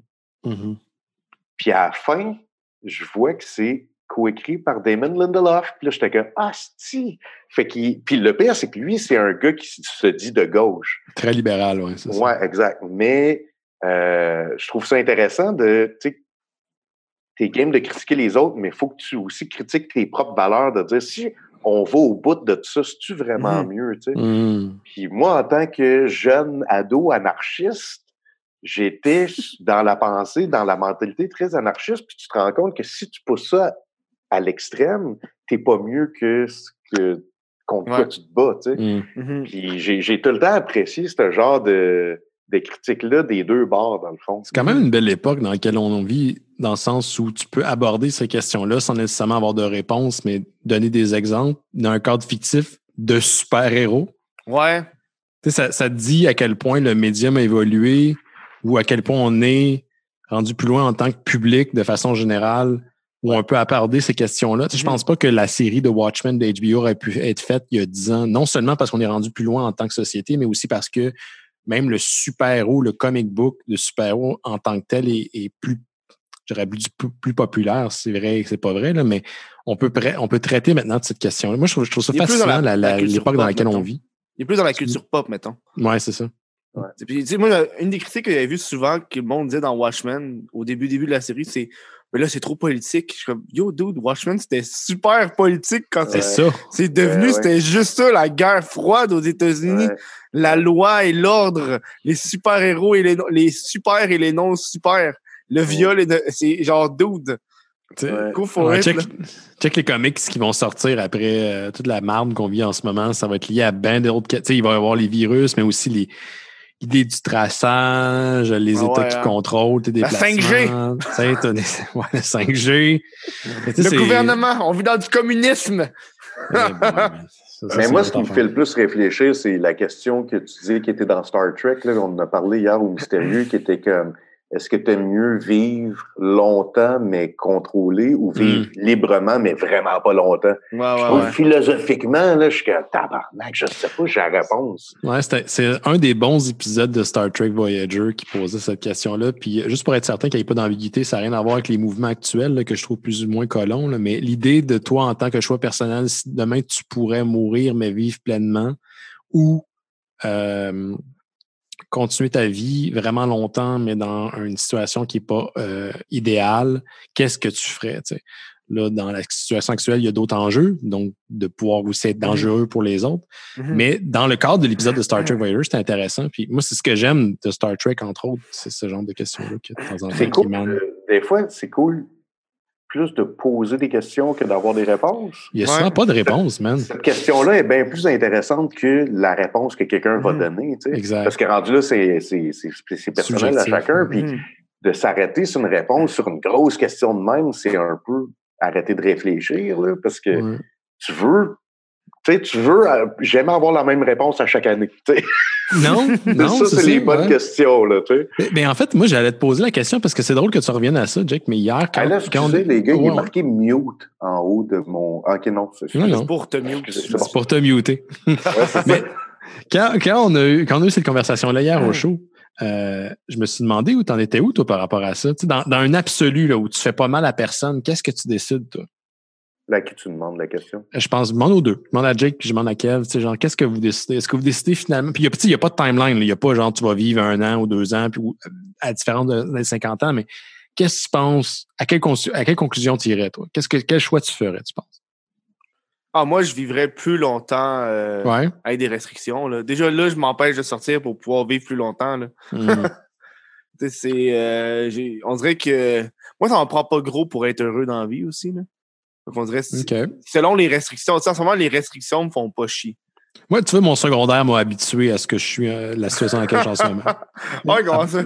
Ben, j'ai un secondaire de marde. J'arrête pas d'en parler au mystérieux. C'est un secondaire de marde. Fait que, tu sais, Mhm. en ce moment, je suis tout seul, puis c'est pas mal à ce que ressemblait mon secondaire. Fait que ça va. Mhm. Mais euh, je me pose la question, tu sais, si ça, ça durait, on dit n'importe quoi, là, mettons euh, 10 ans, est-ce que je choisirais d'avoir un bon 5 ans là-dessus, plus heureux, mais moins long? C'est une bonne question. Je, pense Ouais, que je sais pas. J'ai 10 pas de- tu sais, ans, on est dans les absolus, 10 ans, mais je sais pas. Ouais, ouais, Chris, Mm. 10 ans, je pense pas. je- 10 ans de même, je sais pas. Moi, je, je, je, je réponds là aujourd'hui, peut-être demain, je vais changer d'idée, là. mais je sais que j'aimerais mieux vivre librement pas longtemps. Mhm. Mm. Sauf que dans le cas actuel où ça change, c'est que c'est pas moi que je mets en risque. Exact. Si c'était juste moi qui pouvais attraper le virus, là, je sortirais dehors, je toucherais tout le monde, puis euh, tu sais, je m'en foutrais, puis je serais comme, Hey, ça se peut que j'aie le virus, ça se peut que je crève, mais tu sais, je vis à fond. tu sais. Ouais, Mhm. Mais là, malheureusement, c'est pas juste moi qui ai compris là-dedans. Mhm. Mais euh, tu sais, j'avais eu la réflexion à un moment donné, je me rappelle pas que j'avais écouté, c'était peut-être un film ou de quoi, mais euh, tu sais que si, si mettons, euh, je mourrais. Ah, je pense que c'est quand Kevin Smith a eu son, sa crise de cœur il y a une couple d'années. mhm. Ça m'a fait poser la question si je meurs là, là j'apprends que je meurs dans 24 heures. tu sais. Ouais. Puis tu sais, c'était une super belle réflexion, puis j'étais comme Hey, je pense que je suis correct. Ouais, hein? Je pense que je suis comme, hey, j'ai une petite belle ride. Puis je pense que c'est justement à cause de ce côté-là de, Mm. je l'ai vécu sans vraiment compromis.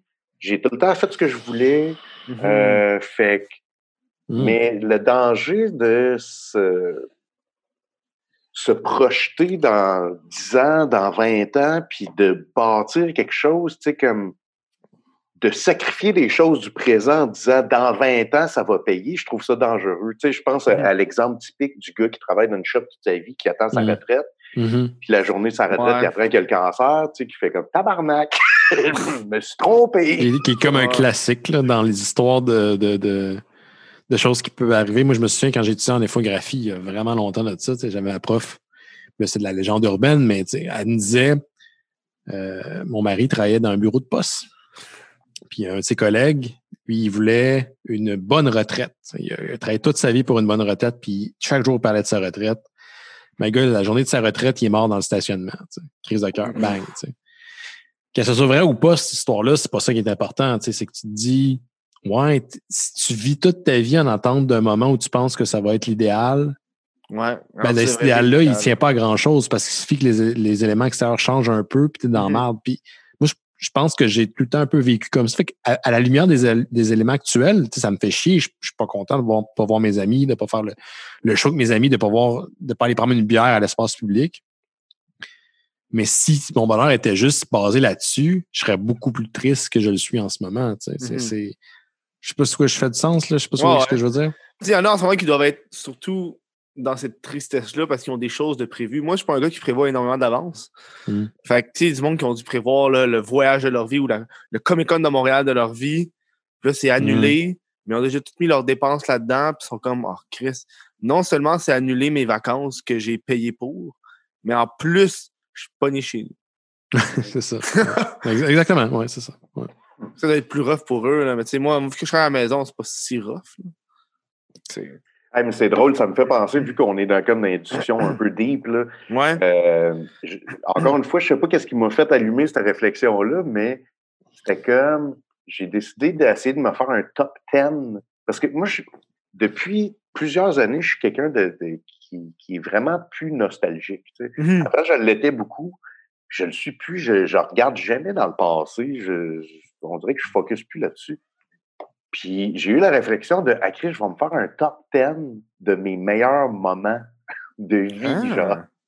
Puis juste d'y penser, je- genre, ça Hmm. me faisait sourire. J'étais comme, Chris, c'est vrai, ça, j'y pense jamais, mais c'était hâte en esti. Fait que numéro un, Jake. Non, c'est pas- Je travaille dessus, là. C'est un work in progress. Fait qu'au début, j'ai juste une coupe d'affaires, là, un peu flou, puis ça me fait penser à d'autres affaires. Puis évidemment, le but, c'est pas de mesurer le bonheur. De mais non, mais non. Mhm. C'est, c'est plus une- un exercice, mais je trouve, je trouve ça intéressant de, de, de le faire parce que, ben, tu sais, des fois, ça, on a tous des blues, là, ce temps-ci, puis ça fait comme Mhm. du bien de faire que, avant ce bout-là, je pensais pas que ça, ça allait m'arriver. Mhm. Finalement, Mhm. c'est hot, tu sais. Ouais. Fait que euh, ça, ça peut donner de l'espoir un peu, mais tu sais, je me rappelle, Ben, nos premiers lives, hein, on avait une espèce, les lives des mystérieux, je parle. Devant public, tu parles? Ouais, exact.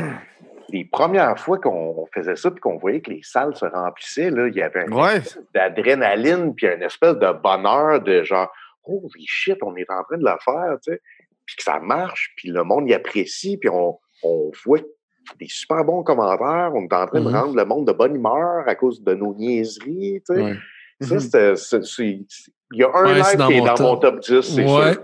ouais, dans mon top, c'est. euh, Ouais, j'ai fait un peu cette, euh, ce recul-là. Puis, tu sais, il faut pas le voir d'une manière glauque. Je pense que c'est juste sain, à moins de regarder Oui, oui. qu'est-ce qui est, qui est le fun dans ou ce que tu as vécu. Puis, moi, dans mes gros moments, ça a été des lives, des mystérieux, où est-ce que. Où est-ce qu'on a comme. Ça a l'air vraiment bizarre, ce que je veux dire, mais communier avec le public? Ah Tu sais, où il y a comme une- une le dynamique. puis, euh, le Ouais, c'est ça. On, puis- était comme, on donnait le set à tout le monde, prenait du vin, crachait dans la bouche. Tu sais, C'était vraiment weird. Tout le monde Mais, avait euh, la même gorgée de vin. Vous la Tout le monde avait partagez. une gorgée de vin. Puis à la fin, lui, il n'y en avait plus. Il en restait plus. Ouais. On avait le droit de faire ça dans ce temps-là. C'était magique dans le temps. Ça, c'était avant le COVID. Là. On, on pouvait. là. Il n'y avait pas d'autres maladies.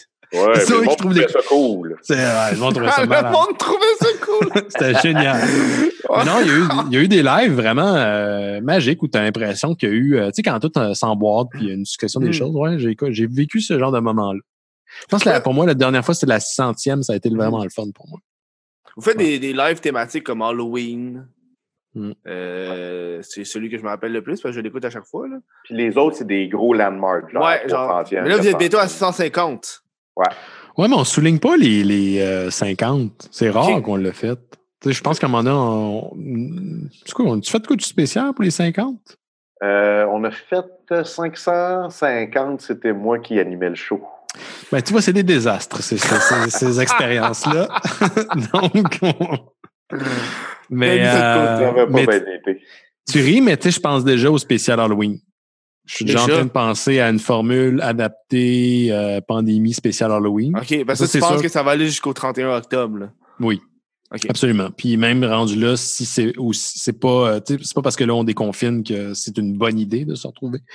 Donc je suis déjà en train de penser à des, des formules pour euh, Halloween et Noël, qui sont nos deux gros spéciaux annuels. On fait à peu près trois spéciaux par année. Tu as tout le temps le T'as landmark. trois comme les trois fois que Jake prend de la course. Ouais, c'est ça. par année. Et voilà. D'ailleurs, les je parle Et à voilà. toutes- toutes les femmes, si vous en avez au prochain live. Non, non. Non, mais le pire, c'est que je dis ça en niaiserie, mais je ferais jamais ça. J'ai jamais osé fumer un, un bat avant ou genre Non, la non, avant. j'ai déjà parce que, fait. euh, contrairement à un party entre amis, ça, ça reste. Oui. Même des fois, on est un peu chaud à la fin, puis c'est cool parce qu'on est tout le monde un peu chaud, mais Mhm. si j'étais tout seul à être chaud, j'aurais honte en estime. Il y a des trucs, on, on réécoute des spéciaux, là, puis j'ai. Pas que j'ai honte, mais je suis comme. ah. Ben, moi, pour moi, Ugh. pourquoi ça passe, c'est qu'on est tous chaotiques, tu sais. On est Ouais. tous chauds, puis le public aussi l'est. Ouais, ouais, ouais. Mettons, il y en avait juste un, là. Ah, Mais moi, dans, dans ma tête, je suis celui qui est plus chaud. Tu as l'impression que Ben t'es oui, plus chaud de la gang. Ben oui, ben oui. Mais tu sais, à la fin de la- le dernier live, ça n'a pas de bon sens. On s'écoute plus. c'est- Ça n'a pas rapport, On enregistre. Ça a duré full longtemps. coiffes, là, faut faire attention à ton image. ça- Puis le- tu sais, moi, j'étais gêné parce que dans ma tête, je pense tout le temps au public. Je me dis, je veux pas que le public se sente forcé d'être assis puis de rester là. sais. Mhm. Je veux pas qu'ils se sentent euh, obligé, puis être poli, puis il faut que je m'en aille. nan, nan. Puis là, Mhm. ça faisait genre trois heures qu'on faisait un show. Puis je pense qu'on m'entend dans le show, je dis OK, ben là, euh, il faut qu'on arrête. Puis le monde, c'est comme Non, non, continuez, continuez. Ouais, Je dis, ouais. Là, je veux pas retenir les gens. Non, non! Puis ça, ça déborde, mais c'est ça qui est fucked up. C'est, comme ils ont eu des lives qui ont été plus courts, genre, mettons, une heure et demie, une heure et demie, une heure quarante-cinq, Mhm. qui est très long déjà pour des shows, mettons, réguliers d'humour. Mais là, on n'est pas Mhm. dans l'humour, on fait un show de podcast. Dernier, c'est ça, on a fait trois heures. Tu sais, Ouais. hein. on sait jamais où est-ce que ça s'en va. En visuel de même, surtout trip, là. en, en zoom, ça passe vite. Là. Ouais. Ouais. T'es assis, puis de même, là, le temps il a On a, passé. on a des longs shows en ce moment. Tu sais, Mhm. les mystérieux euh, sur Zoom en ce moment, on a des longs shows les lundis. Ça dure à, à peu près deux heures. Mhm. Qu'on était tout le temps entre une heure et demie minimum. Tu sais, c'est, c'est un peu plus long. Mais je pense à, à la base, les podcasts, c'est long. Là. Le monde aime ça quand c'est long. Je pense que la formule ben- court, il n'y en a plus beaucoup qui font des courts podcasts. Ça dépend ce que tu fais. Si tu fais un truc plus doc- documentaire, plus reportage, ça peut être plus court.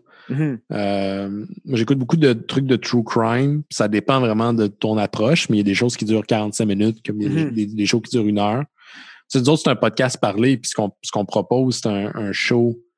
euh, c'est une, une, une fenêtre dans notre univers, le temps de ce que ça dure. Fait que c'est sûr que des fois, ça dure plus longtemps, puis je pense que le monde apprécie. sais. Mhm. Il faut que tu sois prêt aussi à écouter ça. Si, si t'es pas ta tasse de thé, euh, c'est bien correct là, que, que tu suives pas euh, le show de deux heures de quatre personnes qui délirent sur Spider-Man ou à quel point euh, Ah, ça prend du monde de même. le là. Joker, c'est métatextuel. C'est pas tout le monde qui, qui est Hey, là-dedans. le, le deuxième Joker, là, tu penses qu'ils sont vraiment down de faire un deuxième ou c'est eux qui font Hey, on a du cash, ça fait du cash, on va faire plus de cash? En film, Ouais? ben, je pense qu'il y a deux choses dans ce que tu viens de dire. C'est que l'intention mercantile n'est pas nécessairement mauvaise, dans le sens que oui, tout ça est pour faire de l'argent. Sais, comme Hollywood existe à cause qu'il faut faire de l'argent. Le fait que on veut faire de l'argent, ça ne veut pas dire nécessairement que le produit final va être mauvais. Mhm. Après, c'est- il y a plein de trucs qui font qu'un truc est, un film est bon ou pas bon. Est-ce qu'ils vont faire une suite à Joker? Ben, je sais pas, mais s'ils le font, puis euh, la même équipe est là, je suis curieux, tu sais, je suis preneur. Puis si le film est pas bon, ben, j'aurais eu le premier que moi j'ai apprécié. Mhm. Toi, Jake? Euh, moi, ce que je serais intéressé, c'est que moi, j'adore, puis ça, fait des années qu'on parle de ça au mystérieux, j'adore les takes différentes. Tu sais, je suis content que Mm. Batman change au- aux cinq ans. tu sais. Mhm. Euh, je trouve ça cool, la vision d'un autre. Puis moi, je ferais la même affaire que Joker. Je sortirais genre un, un film de Joker aux quatre ans. Un autre Tout le origin. temps une take différente, tu sais. Puis euh, je trouve ça spécial que... tu sais, Ça serait weird d'en avoir un deuxième. Je pense pas que Mhm. Hmm. je pense pas que ça a été écrit dans, dans cette fonction-là, mais euh, je, je serais intéressé qu'il explore d'autres méchants. Moi, je, je me taperais un film là, de Mr. Freeze. Ouais, Mr. Freeze, Ouais, ça serait ouais. bon. À, à la, à la sauce Animated Series, où est-ce que c'est une figure tragique, là? Ouais, exactement. Je trouve que cette histoire-là est magnifique. Mm. sais, On, on a tellement d'empathie. Puis là, après ça, tu penses à Clayface, tu penses euh, sais, un paquet de méchants qui ont vraiment un fond euh, d'histoire intéressant. Puis euh, la seule affaire que je changerais, contrairement au Joker, c'est que je crisserais Batman là, Ouais. mais du point de vue du méchant.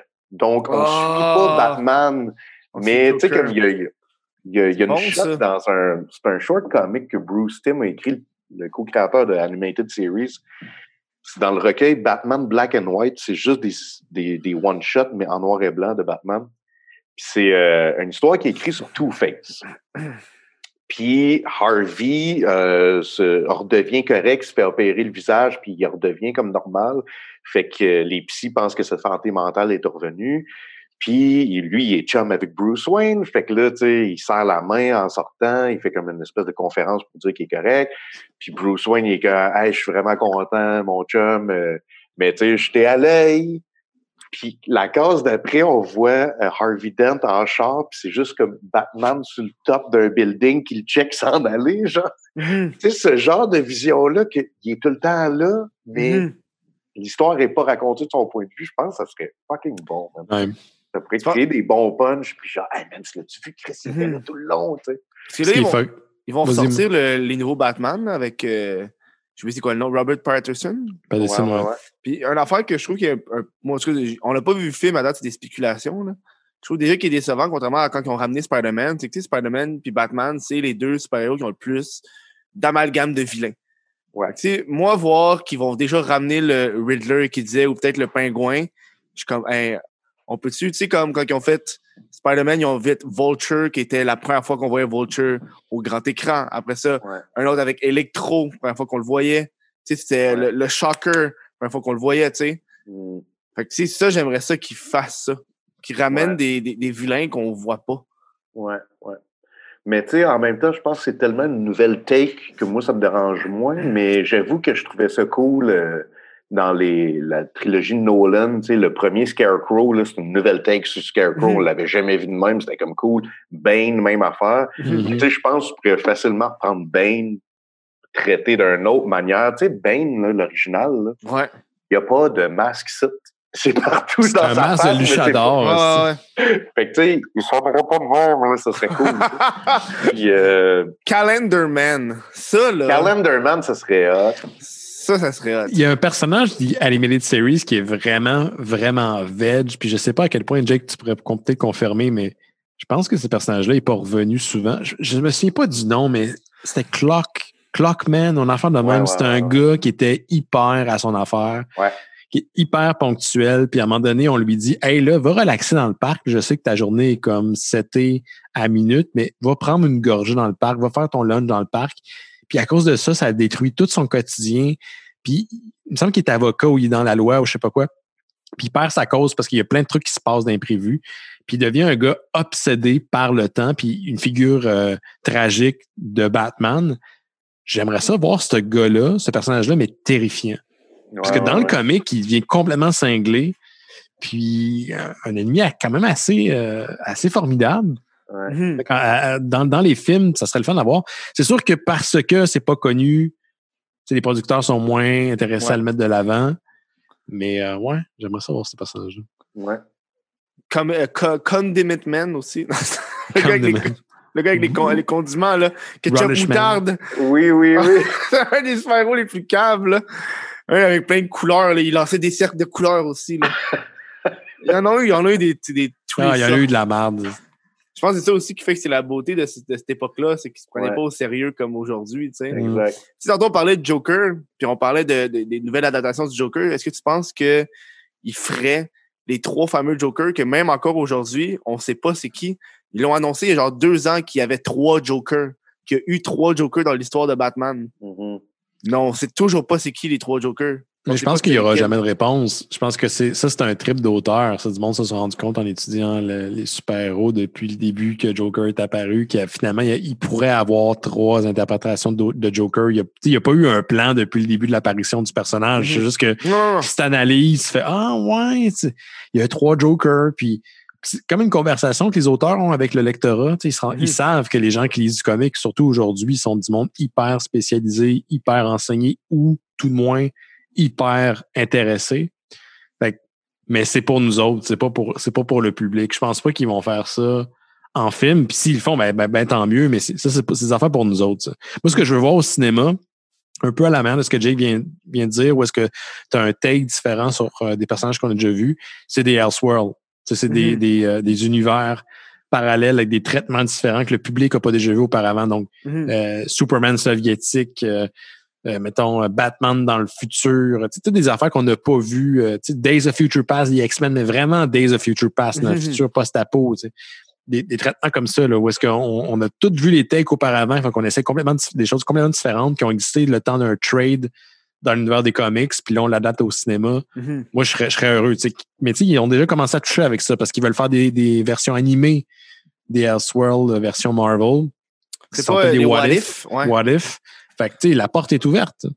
Moi, j'ai hâte de voir euh, She-Hulk. Ça, ça, Ah ouais. ça a ça l'air le cool, fun. ça. Là. Hey, je suis tombé sur euh, un membre de ma famille qui avait des, une vieille collection de comics qui m'en a montré. Puis il y a des She-Hulk. Il y a deux She-Hulk number one. Puis je veux y acheter depuis genre un mois.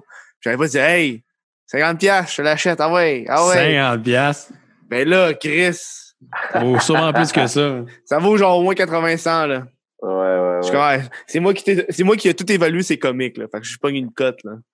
Le passé une heure et demie à faire Je ça. suis tellement pas. euh, Il y en a deux. Il n'y en a j'ai pas un. deux? des, j'ai vraiment des, des perles là, dans ma collection. Puis je Ah. comprends pas, genre, justement, moi, j'aime ça qu'ils soient tous scrap. euh. Ouais, ouais, ouais. des comics euh, qui valent super cher, qui sont même pas dans leur enveloppe. Ouais.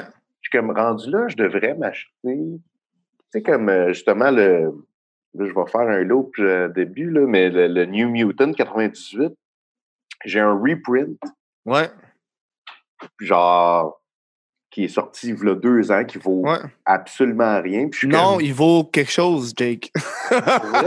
oui! Combien qu'il vaut? C'est c'est lequel reprint? Parce qu'ils ont, ils ont fait un reprint où est-ce que c'est exactement le même avec les mêmes pubs, là. Puis il a, il a, bou- il a augmenté au moins à 70$, 80$. Ben, là. voyons Ben donc. voyons Ben, je te dis, t'as une version à 1$, puis t'as une version à 3,99$. La version à 3,99$, elle a full augmenté en prix. Ah ouais. Ouais. Ah, C'est ben, quelle je version c'est laquelle, je Ouais. me rappelle plus. Mais ça, je trouve ça cool que Marvel fasse ça une fois de temps en temps, qu'ils pognent un Ouais. vieux comic, mais même avec les vieilles pubs puis tout, je trouve que c'est une super belle idée, là, justement, pour les, les gens qui n'auront jamais le numéro, tu sais, ils pourront jamais le- se l'acheter, là, tu sais. Tu l'as-tu, man? Oh, OK. Ah, ça, c'est Euh, la première apparition de Robin. Ouais, c'est un reprint du First Robin. Tu vois, c'est fun à lire. Là. Ça, je l'ai lu récemment. C'est quand même quirky à lire. Là. Tu sais, j'en ai Oui, d'autres. là, gars, j'ai. C'est les les derniers qui ont sorti. Tu sais. Ça- Mais je trouve tellement que c'est des belles couvertures, ça. Ouais. Ouais, ouais, ça, c'est, ce cover-là, il est hallucinant, là. Euh, T'avais lui aussi, qui est un des récents qui ont sorti. Avec euh, Green Lantern. Ben, ouais, aïe, aïe, OK. Mais moi, je trouve ça fascinant que tu tripes autant sur l'historique de ces comic Ouais, books-là. c'est Il y a beaucoup de femmes qui embarquent puis qui, après ça, ils veulent juste lire du neuf, là. Ah, c'est rare, les femmes comme toi, qui euh, veulent voir d'où viennent les Ouais. affaires, tu sais. Puis à date, ma, mon origin story préféré que j'ai lu, j'ai lu fucking. Là. Toutes les, les, les mains, là. Ouais. C'est, euh, celui de Iron Fist. Je trouve que c'est le, le Ah, c'est meilleur. ça que tu parlais tantôt. story. Ouais, mais ça, c'est le, le, le, le reprint, puis ça, c'est le vrai. Là. Oh, wow. Attends, montons les deux en même temps, voir. Ouais, c'est le, ça, c'est le reprint que j'ai acheté à une pièce, puis ça, c'est le, le vrai. Là. Tu vois que c'est saturé, désaturé comme, de- tu sais, comme Ouais. dans le temps. Là. Ouais. C'est Ah, beau, ouais, ça. c'est- ça, ça, l'origin story, je l'ai full aimé. Je trouvais que le- l'écriture était bonne, tu sentais le- la, la détresse, puis... Tu sais, quand- tu sais, dans les comics, quand tu vois quelqu'un qui meurt, ou quand quelqu'un qui... Surtout dans ces années-là, quelqu'un qui meurt, ou quelqu'un qui fait une- quelque chose de grave, tu le feels pas. Mais dans l'écriture de cela, quand le père, il se sacrifie, quand la mère, elle se tue pour que son fils vive, tu le Mm. feels, genre... Contrairement à la série télé où est-ce que tu fais le fuck all. hey, je l'ai même pas fini, elle. C'est elle qui m'a fait décrocher de... J'ai eu beaucoup de difficultés. Je l'ai fini. J'ai pas écouté la 2, mais je veux le faire. Ça, c'est un de mes plans de pandémie, c'est de, de, de le finir. Finir toute la toutes les Netflix, euh, DC Marvel Netflix? Je les ai pas toutes finies. C'est mon plan. C'est dans ma liste. Là, en ce moment, j'ai des drôles de fixation. Fait que je me tape les séries de Jack Ryan. Mhm. J'ai écouté tous les films, même les pourris, même ceux qui sont pas associés à Jack Ryan, comme The Hunt from for Red October. Puis là, je suis rendu à la série télé. Fait que, tu sais, je vais pas une fixation vraiment bizarre. Mhm. C'est weird, Je- ouais. C'est bizarre. J'écoute, je sais pas pourquoi. Écouter des films pourris ou corrects des années 90 me rapporte euh, beaucoup de, de confort, de réconfort. Puis je, fait que c'est ça que j'écoute en ce moment. Je peux écouter du bon stock, là, ça, mais ça n'a pas rapport. J'écoute des trucs bizarres. Est-ce que tu regardes de l'horreur? Parce que moi, je suis tombé sur euh, The Leprechaun. J'ai jamais vu ça de ma vie. Ah, ça me Mm. tente d'écouter ça. Ça me sur. euh, tente. il les a tous sur Prime Video. C'était Amazon Prime. euh, M'a checké. Le premier, d'ailleurs, c'est à Jennifer Aniston. Oui, c'est ça! Puis, Pour ça, c'était- Ah, mais était inconnue à là. l'époque. Étais-tu connu ou t'es pas connu? Non, ce pas connue. Ok, c'est c'est ça. c'est exactement ça. Je cherchais quoi? Parce qu'on écoute des films, genre ma blonde puis mon coloc ensemble. Puis là, je leur ai fait découvrir Robocop. Ils n'avaient jamais écouté Mhm. le premier Robocop. Puis tu sais, ils ont, ils ont trippé. Puis j'étais comme, ça nous prend de quoi de cheesy? Tu sais, qu'on on, Ouais. on rit en même temps en man. mangeant du popcorn. C'est cheesy. Puis je suis comme, Leprechaun, c'est direct ça. Ah, c'est direct ça qu'on va se taper. Il me semble qu'ils en ont sorti un en 2018. Un, Ouais. un film de Oui. Leprechaun, genre Leprechaun Return ou quelque chose de même. Mais c'est super cheap. J'ai vu des extraits, là, t'as l'impression que c'est un fan film dégueulasse qui est sorti sur YouTube. là. Ok, ah Ok. ouais. hein. Parce que des fois, je sais pas dans ce cas-ci, mais des fois, comme dans le cas de Henry- Hellraiser, ils vont faire un film vraiment poche pour garder les droits. Parce que dans le contrat, c'est tant que tu sors un film, tu gardes les droits. Ah, fuck. Euh, donc, tu sais, Spider-Man, c'est des raisons pourquoi il y a encore des films chez Sony. C'est parce que pour garder le personnage de leur côté, pour garder Mhm. les droits de leur côté, ils doivent produire des films. Il y a Ouais, des, des, des- des séries d'horreur, entre autres comme Hellraiser, peut-être Leprechaun, je sais pas, où tu dois faire des films dégueulasses. Puis, tu sais, veux, veux pas dans l'horreur, il y a cette espèce de sous-catégorie hyper assumée par les fans où ils vont consommer des films de merde. Comme, on sait que c'est de la merde, mais il y a comme un côté cheesy que c'est les ça que les gens veulent voir. Comme, ouais, comme les Jason, à la fin, c'est ridicule. Hey, deux dans fois dans le hood. c'est rapport à part. Là. fait C'est, peut-être pour ça qu'on a un Leprechaun vraiment, mais vraiment cheap. Parce que moi, j'ai commencé, Leprechaun. parce que moi, j'ai commencé à gamer à Dead by Daylight, là, qui est un jeu euh, de Montréal, là, fait par. Behavior. Ouais. Puis là, justement, il, il y a des spéculations sur le prochain tueur parce qu'une des, une des choses qu'ils ils ont réussi à faire, Dead by Daylight, c'est de, de- de- d'avoir des licences de tueurs connus puis de mettre ça dans un jeu vidéo. Ouais. Donc, tu, tu peux jouer Michael Myers, tu peux jouer Freddy Krueger. T'as Tu pas peux Ash jouer- aussi? Ben ouais, tu peux jouer Hash, tu peux jouer euh, Leatherface. Tu peux, tu sais, Nice. puis- là, je regardais souvent les prochaines licences qu'ils peuvent avoir.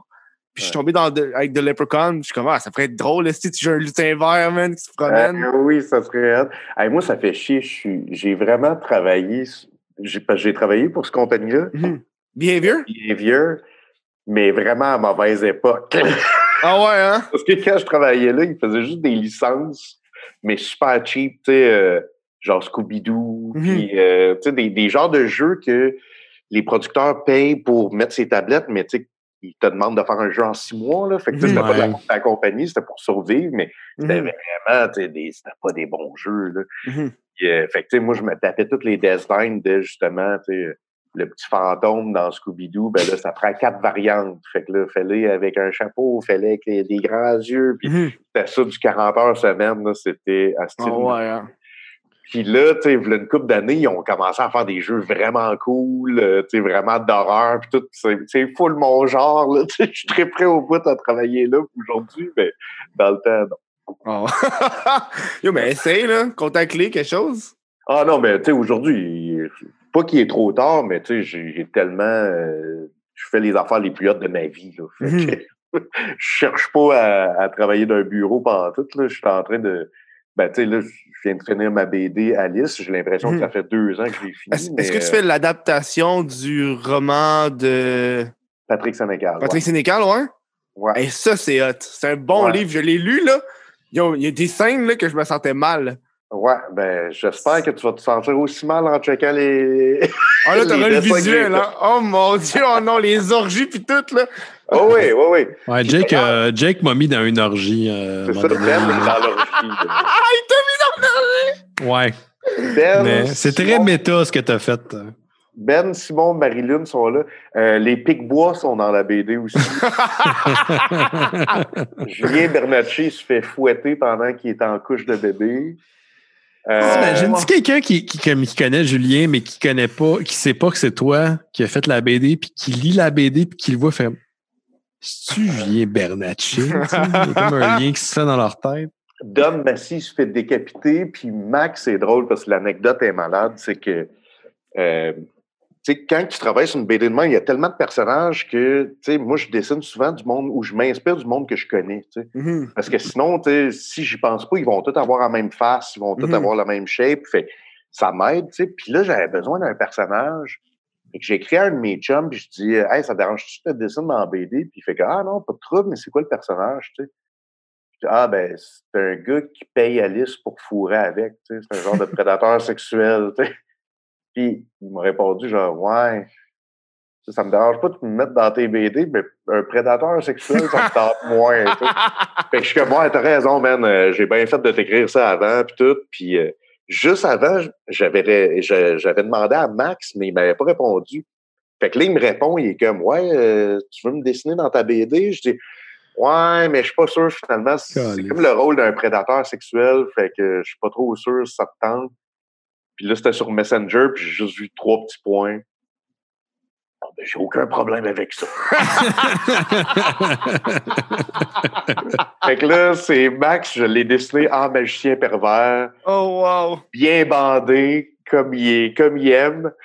Puis euh, il paye Oh. Alice pour fourrer avec. Fait que, Oh, ouais. mon Dieu.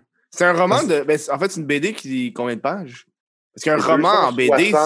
270, 270 pages. C'est énorme hein, pour une BD québécoise. Ouais. c'est deux ans de travail. Fait que j'ai fait ça pendant deux ans euh, full-time, non-stop. Mhm. Mais là, Jake, moi, j'ai déménagé depuis. Qu'est-ce qui va se passer? Comment je peux la récupérer? Quand est-ce que ça sort? Hmm. Ben là, c'est drôle parce qu'on a un meeting euh, cette semaine pour parler de ça. Mhm. Euh, en fait, euh, était est supposé sortir d'ici la fin de l'été. Mhm. Mais là, je pense qu'on va se rencontrer juste pour parler de euh, la logistique de tout ça parce que on fait un lancement, mais à distance sociale, tu sais, comme, comment qu'on on la Mhm, ouais. repousse-tu après que ça soit tout fini? On le sait pas, on va en jaser, mais ce qui est sûr, c'est que, tu sais, une, euh, cette BD-là, c'est faite avec une campagne de sociofinancement. Mhm. Ces gens-là, ben, tu sais, eux, ils doivent l'avoir avant qu'elle sorte dans Mhm. le marché avant qu'elle sorte euh, pour le public. Fait que euh, ce qui est sûr, c'est qu'on va s'occuper de ces gens-là qui ont contribué avant. Fait que euh, eux vont probablement le recevoir par la poste avec tous les bonus qu'on a donnés. Mhm. Euh, puis après ça, ben on va c'est ça, on va se parler cette semaine pour savoir on la sort quand même à la fin de l'été, on attend-tu à la dernière minute ou euh, on la repousse plus tard. C'est-tu la, la première adaptation d'un roman de Patrick Sénécal? Ouais. Ça, c'est hot, ça. Puis, euh, moi, j'aimerais ça si ça a du succès. On, a parlé ensemble. Si ça a du succès, euh, moi, je serais, je serais prêt à, à travailler avec lui n'importe quand. Là, on est devenus super proches. Puis Mhm. dire, c'est- on travaille super bien ensemble. Moi, la seule affaire, parce que là, le monde disait Ah, c'est quel autre roman que tu reprendrais? Moi, j'allais poser la question. il y, en, il y en a une couple qui viennent en tête. Évidemment, aussitôt que c'est plus fantastique, je pense que ça a avantage à être en BD plutôt que quelque chose, mettons, qui est plus réaliste parce que Ouais, ouais. il faut que tu profites du fait que ça soit en dessin pour justement. Mm-hmm. euh, mais moi, ce que j'aimerais, c'est qu'ils écrivent une histoire originale pour une BD. Hmm. Ça, ça serait pas pire. Puis, Ça fait combien de temps qu'il n'a pas euh, écrit, Patrick? comment- Non, il sort un, non, il sort un roman chaque année. Tu vois, Ouais, il il euh, encore? encore? cette année, il est sorti un roman. Ben, ouais, ouais c'est ça avant Noël. Que je savais même pas. Oh, Ouais. il arrête pas. Il Ben- sort un roman par année depuis euh, quasiment 20 ans. là. Oh, ouais! Yep. Hey, Mm. faudrait que Faut j'aille le faire débat. ça, là. Moi, le seul que j'ai lu, c'était. Moi, je suis pas un gars de, de livres. Moi, je suis un gars de BD. Ouais. Fait que, tu sais, moi, s'il n'y a pas des images. Ouais, ouais, non, mais je comprends, perds. tu sais, parce que ton, ton cerveau, il n'est pas dans le même mode. Tu sais, même, non, non, non. Euh, tu sais, moi, je, je lis autant, je lis plus de BD que de romans, mais tu sais, comme quand je vais lire une BD, puis des fois, il y a un chapitre que c'est juste du texte, Mhm. ça va me faire chier parce Ouais. que mon Ouais, cerveau, il n'est pas dans ce mode-là, tu sais. Ouais, ça me fait ça des fois dans les comics de Batman où tu as un dossier ouvert puis tu as une feuille de papier avec, mettons, une fonte à la manière d'un dactylo. Je suis comme, ah, tabarnak, il faut que je lise ça, ça. là. C'est Ouais, ça, exact. C'est con c'est parce pas- que quand tu lis un roman, tu fais pas comme Ah, c'est une autre page de texte, non, c'est- tabarnak? puis c'est ridicule parce que c'est clairement plus moins de texte qu'un qu'un roman, mais tu sais, souvent, ce qui arrive, c'est que c'est des gens qui sont pas habitués à aussi mettre en page du texte dans une fausse interface. Mhm. Donc, c'est comme un plein texte. Il n'y a pas de séparation. Fait que ça te donne Ouais. l'impression qu'il y a beaucoup plus d'écrits qu'il y en a vraiment. Mhm. Ouais. Ça me gosse. Une des que j'ai remarqué, c'est que les, vieux comics, il y a beaucoup plus de texte que les comics actuels. Ouais. Mais c'est que aussi, tu sais, le texte, euh, ben, souvent les comics de Marvel, en plus, le texte est rajouté après. Mais je pense qu'il y avait un désir aussi d'expliquer beaucoup qu'est-ce qui se passe. Là. Fait que Blake et Mortimer, ouais. mettons. Puis les personnages disaient comment ils se sentaient, fait qu'au lieu de le montrer, ils disaient Ah, je suis en colère à cause que tel a volé mon affaire. Puis que, que Ouais. tu viens de le lire, là, tu viens de le voir. Là, tu sais. Ouais, ouais, ouais, ouais, ouais. Puis aussi que à l'époque, les comics étaient construits pour n'importe qui peut en pogner un random puis comprendre. Ouais, puis quand. Ouais. c'est arrivé souvent, moi j'ai commencé avec les X-Men, que tu sais, Storm, elle ouvre la fenêtre puis elle dit Ah, le vent me rappelle l'Afrique d'où je suis né quand professeur X est venu me chercher car il a su que j'avais des pouvoirs grâce à sa machine de cérébraux. Puis là, t'es comme tabarnak. Elle a vraiment eu cette réflexion-là en ouvrant la fenêtre, là, comme elle vient de lui expliquer de 10 ans. là. De sa vie. Puis aujourd'hui, puis ça, c'est une qualité, puis une- un inconvénient aussi, c'est que les comics sont beaucoup construits pour le trade. Mhm. C'est rare qu'un comic, un single, va avoir un début, un milieu, puis une fin, puis que ça va être juste ça. Là. Mm. Mhm. Euh, c'est construit dans des, des arches d'histoire. Puis... Moi, j'aurais juste une petite question pour Jake, parce que je sais que tu es allé au Comic Hunter où tu peux acheter des, des vieux, euh, des vieux singles. Euh, Est-ce que c'est ouvert maintenant? Qu'est-ce qui, qui se passe avec ça? Ouais, je sais pas ça. Moi, je les vois la page. On dirait qu'ils qu'ils vendent, mais tu peux pas aller dans le magasin. Mais Ouais. je allé à magasin l'extérieur? Le magasin est fermé, mais eux, ils ont tout le temps eu un service en ligne depuis le début. Là. Hmm. Même, euh, ça m'est déjà arrivé euh, une fois, si je me trouvais cave, j'avais commandé un- une batch de comic book sur eBay sans checker c'était qui le seller. C'était Comic Hunter. Puis c'était le Comic Hunter Canada, puis c'était- c'était comme c'était la boutique à 20 minutes de char. Puis là, j'ai attendu une semaine, puis j'ai payé genre 20$ piastres de shipping. J'étais comme tabarnak. Ah ouais. Mais euh, ouais, c'est ça, ils, ont- ils sont en ligne, là, fait que tu peux commander. Tout est répertorié, mais le Comic Hunter, faut, contrairement à, mettons, un petit comic book shop ou Librairie Z ou euh, Planète BD, Comic Hunter, faut que tu saches un peu qu'est-ce que tu vas Hmm. chercher. Ouais. C'est vraiment une place où tu vas chasser ton comic parce qu'ils ont, ils répertorient tout ce qu'ils ont en stock dans le magasin. Mais tu sais, man, c'est un, fichier Excel de, de 40 pages, genre. Ouais. Mais c'est comme plus que 40 pages, là. Non, non, c'est ça, c'est, immense. C'est une brique, là, tu sais. Puis, tu sais, à chaque fois que tu achètes des comics là-bas, ils le prennent en photo, ils le mettent en note, puis tu sais, ils updatent ça. Tu sais, fait que, je sais pas, les updates se font de temps, mais j'imagine une fois par semaine. Fait que ce que Mm. tu vois, ils l'ont. Mhm. Mais si tu fais juste comme chercher, scroller, oublie ça. Là, tu tu vas, te perdre pendant 20 minutes Moi, dans, les. Il y avait un autre vendeur dans, son, dans sa vieille boutique. Tu sais, avant, il était dans une bâtisse, là. Puis dans la même bâtisse, il y avait un autre vendeur de comic book. Ah, C'était ouais. un, un gars qui. Mais ce gars-là, il, il y avait juste son entrepôt dans la bâtisse. Puis lui, il allait juste dans les conventions. C'est genre, quand ça va au Comic Con, là, c'est le dude qui a la plus grosse bout de comic book, là. Elle est Mm. super longue. Puis le gars, il charge toujours trois fois le prix d'un comic, là. Ouais, ouais, ouais. À chaque fois. Puis je me rappelle, ce gars-là, j'avais été. Puis je pense que c'est une des fois que je me suis rendu compte que. euh, Il y, a- il y a des crosseurs dans le milieu. Là. ouais. Euh, je suis allé là-bas parce que je cherchais un comic qui était le, le premier caméo de John Constantine. ouais. Pour ceux qui ne savent pas c'est quoi un caméo, dans le fond, un caméo, c'est, c'est pas une vraie première apparence, mais c'est John Constantine qui est là, un panel de son visage qui est là. Puis si c'est pas le fait que c'est le- l'auteur qui dit que c'est John Constantine, tu sais pas que c'est John Constantine. Non, tu sais pas C'est comme c'est un figurant d'un film. là. Tu sais, il est juste dans le background, il parle pas. Ouais. Puis ça, c'est- j'ai été le pogné à ce gars-là. J'ai été lâché parce que c'était le seul magasin qui l'avait. Puis je, je l'avais appelé, je dis ah, je, je, je vais y acheter. Il, il le vendait à 100 piastres. non, il le vendait à 5 piastres. Là, j'ai j'ai dit, je vais le prendre. Il me dit, OK, tu, dis, pourquoi tu veux l'acheter? Je dis, ah, c'est le premier caméo de Constantine. Faut pas que tu y dises, man. Puis là, puis là, c'est il dit, OK, toi, je te fais à 5 piastres, mais à partir de maintenant, je le vends à 100 piastres. Puis là, Ah. je l'ai vu aux conventions, puis il le vend à 100 piastres. Faut pas que tu leur Mais c'était-tu, Ben, euh, question ça. de même, c'était-tu dans Swamp Thing? Oui, c'est un Swamp Thing. euh, je pense que je l'ai ici. Parce que c'est une création d'Alan Moore, euh, John Ouais, c'est Constantine. dans un Swamp Thing. Euh, non, c'est pas pas écrit. Attends deux secondes. Swamp Thing numéro 3, man. Ah ouais, c'est lui. Direct. Numéro 1? Non, non, non, non, non. Swamp Thing Non. numéro. Euh, ben, le numéro est caché, là, mais c'est celui-là. Ouais. euh, Tu vois dans un Alan panneau. Moore, il est embarqué, me semble, genre 57 ou 63 là, dans Ça, ce c'est le numéro run-là. 25. Ah ouais, ok. Ouais. ok, Je pensais que Puis, c'était Dans plus- un panneau, tu vas le voir. Hmm. Si je peux te le trouver à temps. Ils sont genre dans un café.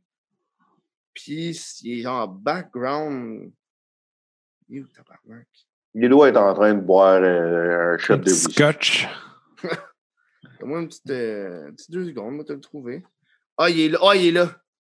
Drette là.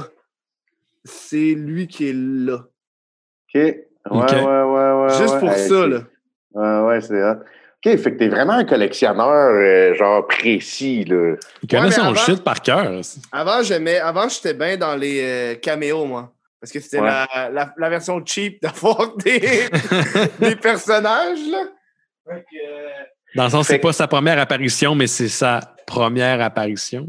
ouais, c'est ça. Parce que dans le fond, si- ce comic-là, il est sorti avant la- le premier John Constantine, qui doit valoir une coupe de 1000 piastres, là. Fait que si jamais je veux vendre mon New Mutants 98, Ouais, moi.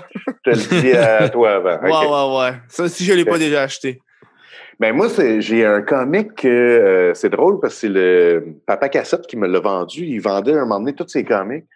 Puis j'ai acheté, puis c'était euh, Killing Joke, parce que Killing Joke, je l'ai Oh. Hmm. je l'ai trois fois. Je l'ai dans un recueil, un vieux recueil, mais il a pas nié l'eau, il est tout gondolé, puis c'est toutes Mhm. les histoires d'Alan Moore qui écrit pour DC Comics. Mhm. Et j'ai la nouvelle édition hardcover, mais Brian Boland, le dessinateur, a décidé de refaire les couleurs. Et les couleurs sont dégueulasses. Mhm. Les couleurs de l'original étaient ultra fuckées. C'était du jaune puis du mauve. Ah, ouais. Quand que, justement euh, Barbara se fait shotter, tout devient rouge. Puis tu sais, c'est- le- la couleur était un storytelling device. Mhm. ça, ça racontait une histoire. Puis Brian Boland, je pense que lui avait la vision de, il voulait ça réaliste. Fait que c'est des couleurs gris, beige, flat. Ah, ouais. Il n'y a pas de nuance, il n'y a pas de. Tu sais, c'est juste.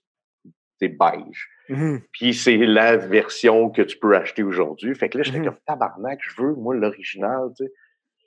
Puis euh, Papa Cassette, il l'avait. Fait que là, j'ai dit comme Ah, je te, je te le pogne, mais avant, tu sais, puis le pire, c'est que j'étais honnête, je voulais pas le crosser. Tu sais, j'étais comme ça vaut 80$, ça me tente pas d'y acheter ouais. après.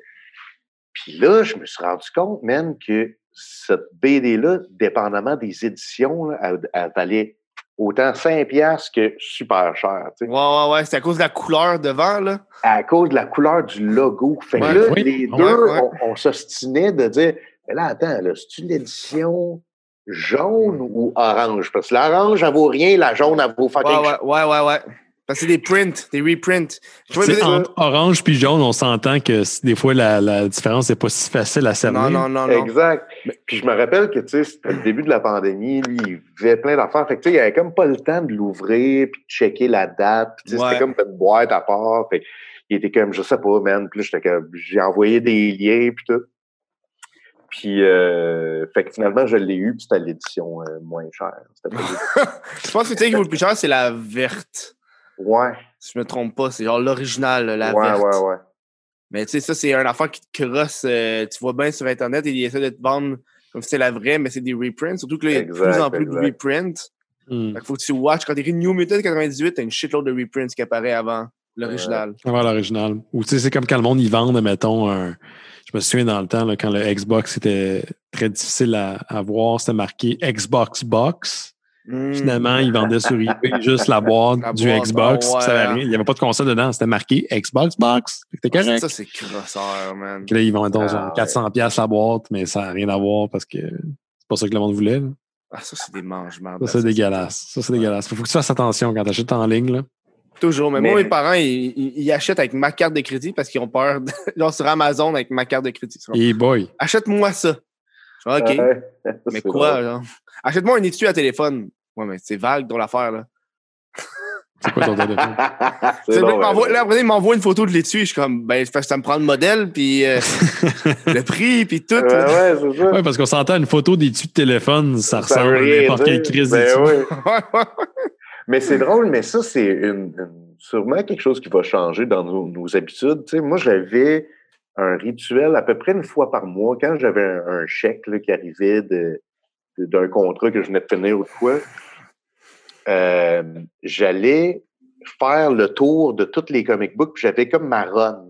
Mhm. Puis je faisais plein de librairies usagées. Puis, tu sais, puis souvent, genre, je revenais avec pas grand-chose, peut-être un, un truc ou deux. Puis des fois, j'étais comme, Ah, OK, là, là c'était un bon treasure hunt. Je reviens, mon sac est plein, ça m'a fucking pas coûté cher, puis j'ai full de stock. Puis, puis ça, c'est une des, un des rituels que je pense qu'il va que je vais perdre ou qui va se transformer parce que là, on est beaucoup en, dans la- l'achat en ligne. Ouais. L'achat en ligne, ben, tu sais, aussitôt que c'est usagé, premièrement, tu peux pas le feuilleter, Mhm. tu peux pas, tu sais, comme, voir la condition vraiment. Fait que, sais, on- je sais pas, j'ai l'impression que ça, ça va. ça- Aux États-Unis, là encore. Ça, moi, j'ai été aux États-Unis, puis il y a encore une... On est chanceux parce qu'à Montréal, il y a beaucoup de comic shops, mais je pense au Québec, là, genre, il y en a... Je pense qu'il y en a un ou deux à Québec. Ouais. Puis je pense qu'il n'y en a pas d'autres. Ah ben, la culture de- du comic, du comic shop de façon générale, c'est, ça a tout le temps été un enjeu depuis plusieurs années. là. C'est pas hyper populaire. C'est d'ailleurs Mhm. bizarre, c'est un peu contradictoire, c'est que tu as plein de films de super-héros, mais au niveau de la vente de singles, là, je parle pas des trades, là, Ouais, puis je parle pas des volumes, des singles au niveau de d'à chaque mois, ben ça, ça, ça augmente pas, malgré le Mhm. fait qu'il y a du Marvel partout puis que tout le monde a Ouais. vu les films de Marvel. Moi, je pense qu'éventuellement, le single est porté à disparaître. C'est un artefact ouais. d'une vieille façon de fonctionner qui, était bien le fun. Je comprends l'idée de, de vendre un single euh, à chaque mois pour pour- poursuivre ton histoire, puis le fait d'aller à ton comic shop, puis d'essayer de nouvelles affaires. Mais c'est comme un vieux modèle, tu sais, puis Mhm. c'est comme toute une exception, genre t'as 26, t'en achètes, mais les nouveaux, euh, les nouveaux, ils vont aller chez Bar- Barnes Noble, ils vont aller chez Indigo, ils vont acheter Ouais. ça sur euh, sur euh, Amazon, puis ils vont pogner le trade, puis c'est tout. Genre The Même Boys, là, c'est difficile à les faire acheter ces trades-là. Ouais. Fait que le Surtout- single est porté à disparaître. Surtout quand ils font des séries ou des films sur des comics qui sont plus vieux, tu sais, comme mettons The Boys. Mhm. Je peux pas aller acheter le single de Boys. Ben non, il ça. augmenté en prix, puis c'est impossible. Ouais. Mais genre, trouver par exemple un, un, un trade de The Boys, plus facile, je pense, sur Amazon.ca, puis that's it. là. Hey, mais Ou c'était- pas chez ton aimé, euh, tantôt, on parlait de satire sociale, man. Moi, j'ai crissement aimé The Boys, man. Ah, c'était bon, euh, ça. J'ai hâte à la ah, deuxième man. saison. J'ai hâte à la deuxième saison, je suis, euh, je suis excité. Ah, puis j'étais crampé, mais souvent, là, ça m'est arrivé souvent de faire comme ça. Puis, tu sais, ils vont loin, man. Ouais, ouais. Ils vont fucking loin. T'avais-tu entendu parler de la scène qu'ils ont filmée, mais qu'ils ont enlevée parce que Amazon, ils ont fait non. C'est quoi la scène? C'est quand ils se masturbent en haut du. euh, Ouais. Sur le toit de. C'est quand que le dude, euh, ben, le, le Superman, là, Ouais. il, se- il se masturbe sur le toit de la plus haute tour. Puis il dit C'est à moi, cette ville-là. C'est à moi, ça. Puis il vient sur la ville. Ça pète-tu la ville, genre? Ça détruit Non, non, non, c'est Non, juste- non. Non, non, non. C'est juste pour dire, gars, je suis tellement hot que je peux carrément éjaculer sur la ville. Ok, moi, je pensais, genre, il venait puis il détruit une tour. Non, qui- non, non, qui- non. qui deux. ou- Je suis surpris que ça a été censuré parce que tant qu'à moi, dans la série, ils font des affaires bien pires Ah ouais, que des ça, viols là. and shit, là. Ah oui, puis tu sais, euh, c'est c'est juste le, le- le- Pas spoiler, là, mais tu sais, la scène de l'avion, man. Ah, ben oui. C'est c'est J'ai pas écouté encore, hein, fait Ouais, que, non, euh, On devrait arrêter. Non, je pense que c'est, euh, c'est George R. R. Martin qui disait, tu sais, moi, dans mes livres, je peux décrire en détail une personne qui se fait décapiter. Pas de problème, mais aussitôt que je parle d'un pénis qui entre dans un vagin, Ouais, là, là, là, le monde, il chie des tacs. ouais. C'est quand Mais même j'ai- déjà euh, rencontré un, un gars qui avait une bonne théorie là-dessus, qui était comme euh, ça vient de la religion. Mmh, ouais, Parce théorie. que la souffrance, on, dans, la religion chrétienne, mettons, on va vraiment glorifier ça. Quelqu'un qui souffre Ouais. pour les martyrs, Jésus à la croix, tout ça.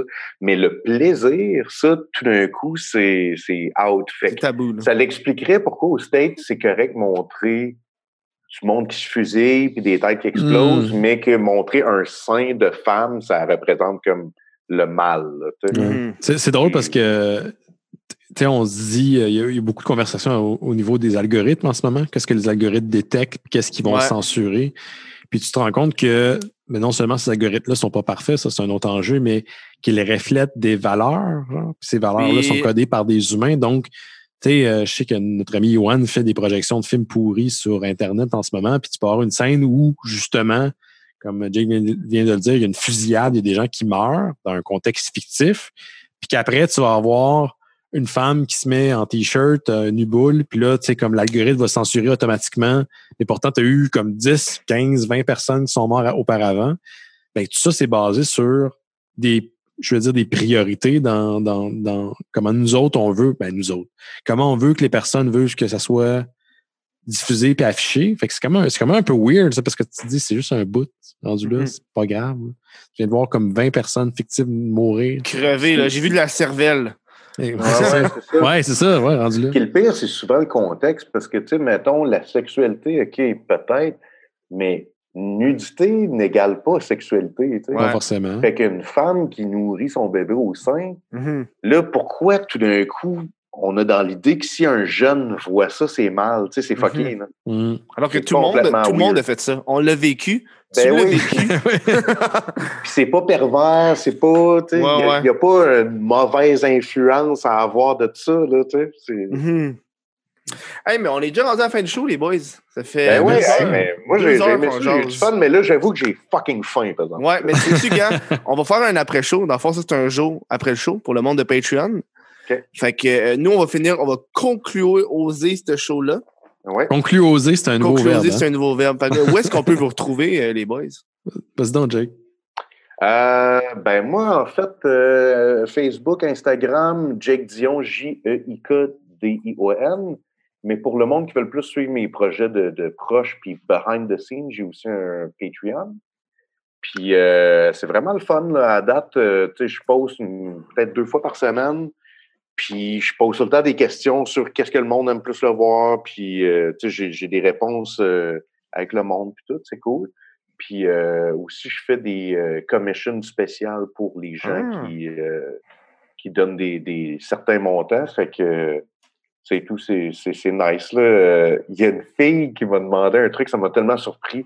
Parce que c'est une grosse fille, c'est une grosse fan des mystérieux aussi. Puis là, j'étais comme, OK, quel genre de commission je vais avoir? tu sais? Elle va-tu me demander, genre, de niaiser Ben, de dessiner Ben en genre de super-héros, whatever? Puis elle était comme, non, ce qui me rendrait le plus heureuse, ce serait Judge Dredd. Ah! Ah, OK. On va dessiner Judge Dredd. Nice. C'est Je bon, m'attendais comme pas à ça. Fait que, euh, fait que c'est super cool. Puis euh, si, euh, si vous avez rien à donner, c'est pas grave non plus. hein. Euh, Mhm.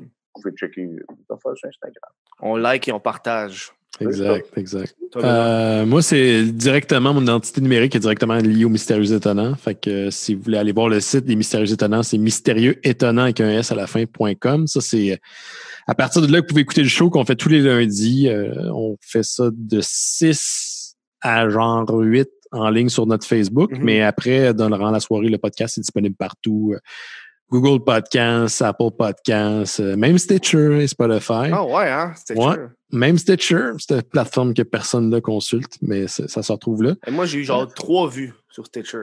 ouais, ça ressemble à pas mal ça, la moyenne de. Stitcher. c'est pas mal ça. Sur, sur Facebook, Instagram, Twitter, euh, c'est mystérieux E partout sur Twitter, Instagram. Puis euh, c'est ça. Fait qu'on est, on est quand même pas mal actifs. Puis on a un Patreon également qui, euh, heureusement, en, en ce moment, durant la pandémie, euh, en fait, on n'a pas, on n'a pas eu de moins de Patreon, ça a même augmenté. Ouais. À ce temps-ci, pour nos Patreons, ben, non seulement on offre des shows exclusifs, mais on a un truc qui s'appelle euh, Programme Double. On fait ça les mercredis avec les Patreons. Donc, on écoute euh, des films de l'univers de Marvel. On refait Marvel MCU au grand complet. Fait qu'on a commencé avec euh, Iron Man. Ben On non! a fait, ben ouais, ben ouais, on a fait The Incredible Hulk. La semaine passée, on a écouté Iron Man 2 puis Thor. Puis tu sais, Thor, tu sais, ça, ça, c'est pas un film qui est parfait, mais c'est un film qui est parfait pour commenter en gang. Puis là, tu vois, le prochain événement, c'est le 20, euh, mercredi 20, à partir de 19h. On Fait demain. Ah, exactement, on fait Captain America, puis on fait Avengers, le premier Avengers. Fait que Hey, c'est vraiment me le fun. le goût, là. Moi, je pense que je fais ça demain. C'est deux c'est piastres. Deux piastres pour notre Patreon. Puis euh, sinon, au-delà de ça, on, essaie de bien nourrir nos fans. Puis, tu sais, je, le- Ah, je dire, je pour les gens qui nous écoutent, on a une belle communauté. C'est vraiment le fun. Je pense que euh, Endgame m'a broyé. Ah, ben C'est moi, je vois tout le temps une game. fait que- Ok, c'est pas pire, là. Ben, Je vous dis merci les boys d'avoir été là. Nous on continue à parler à l'après-show pour le monde de Patreon.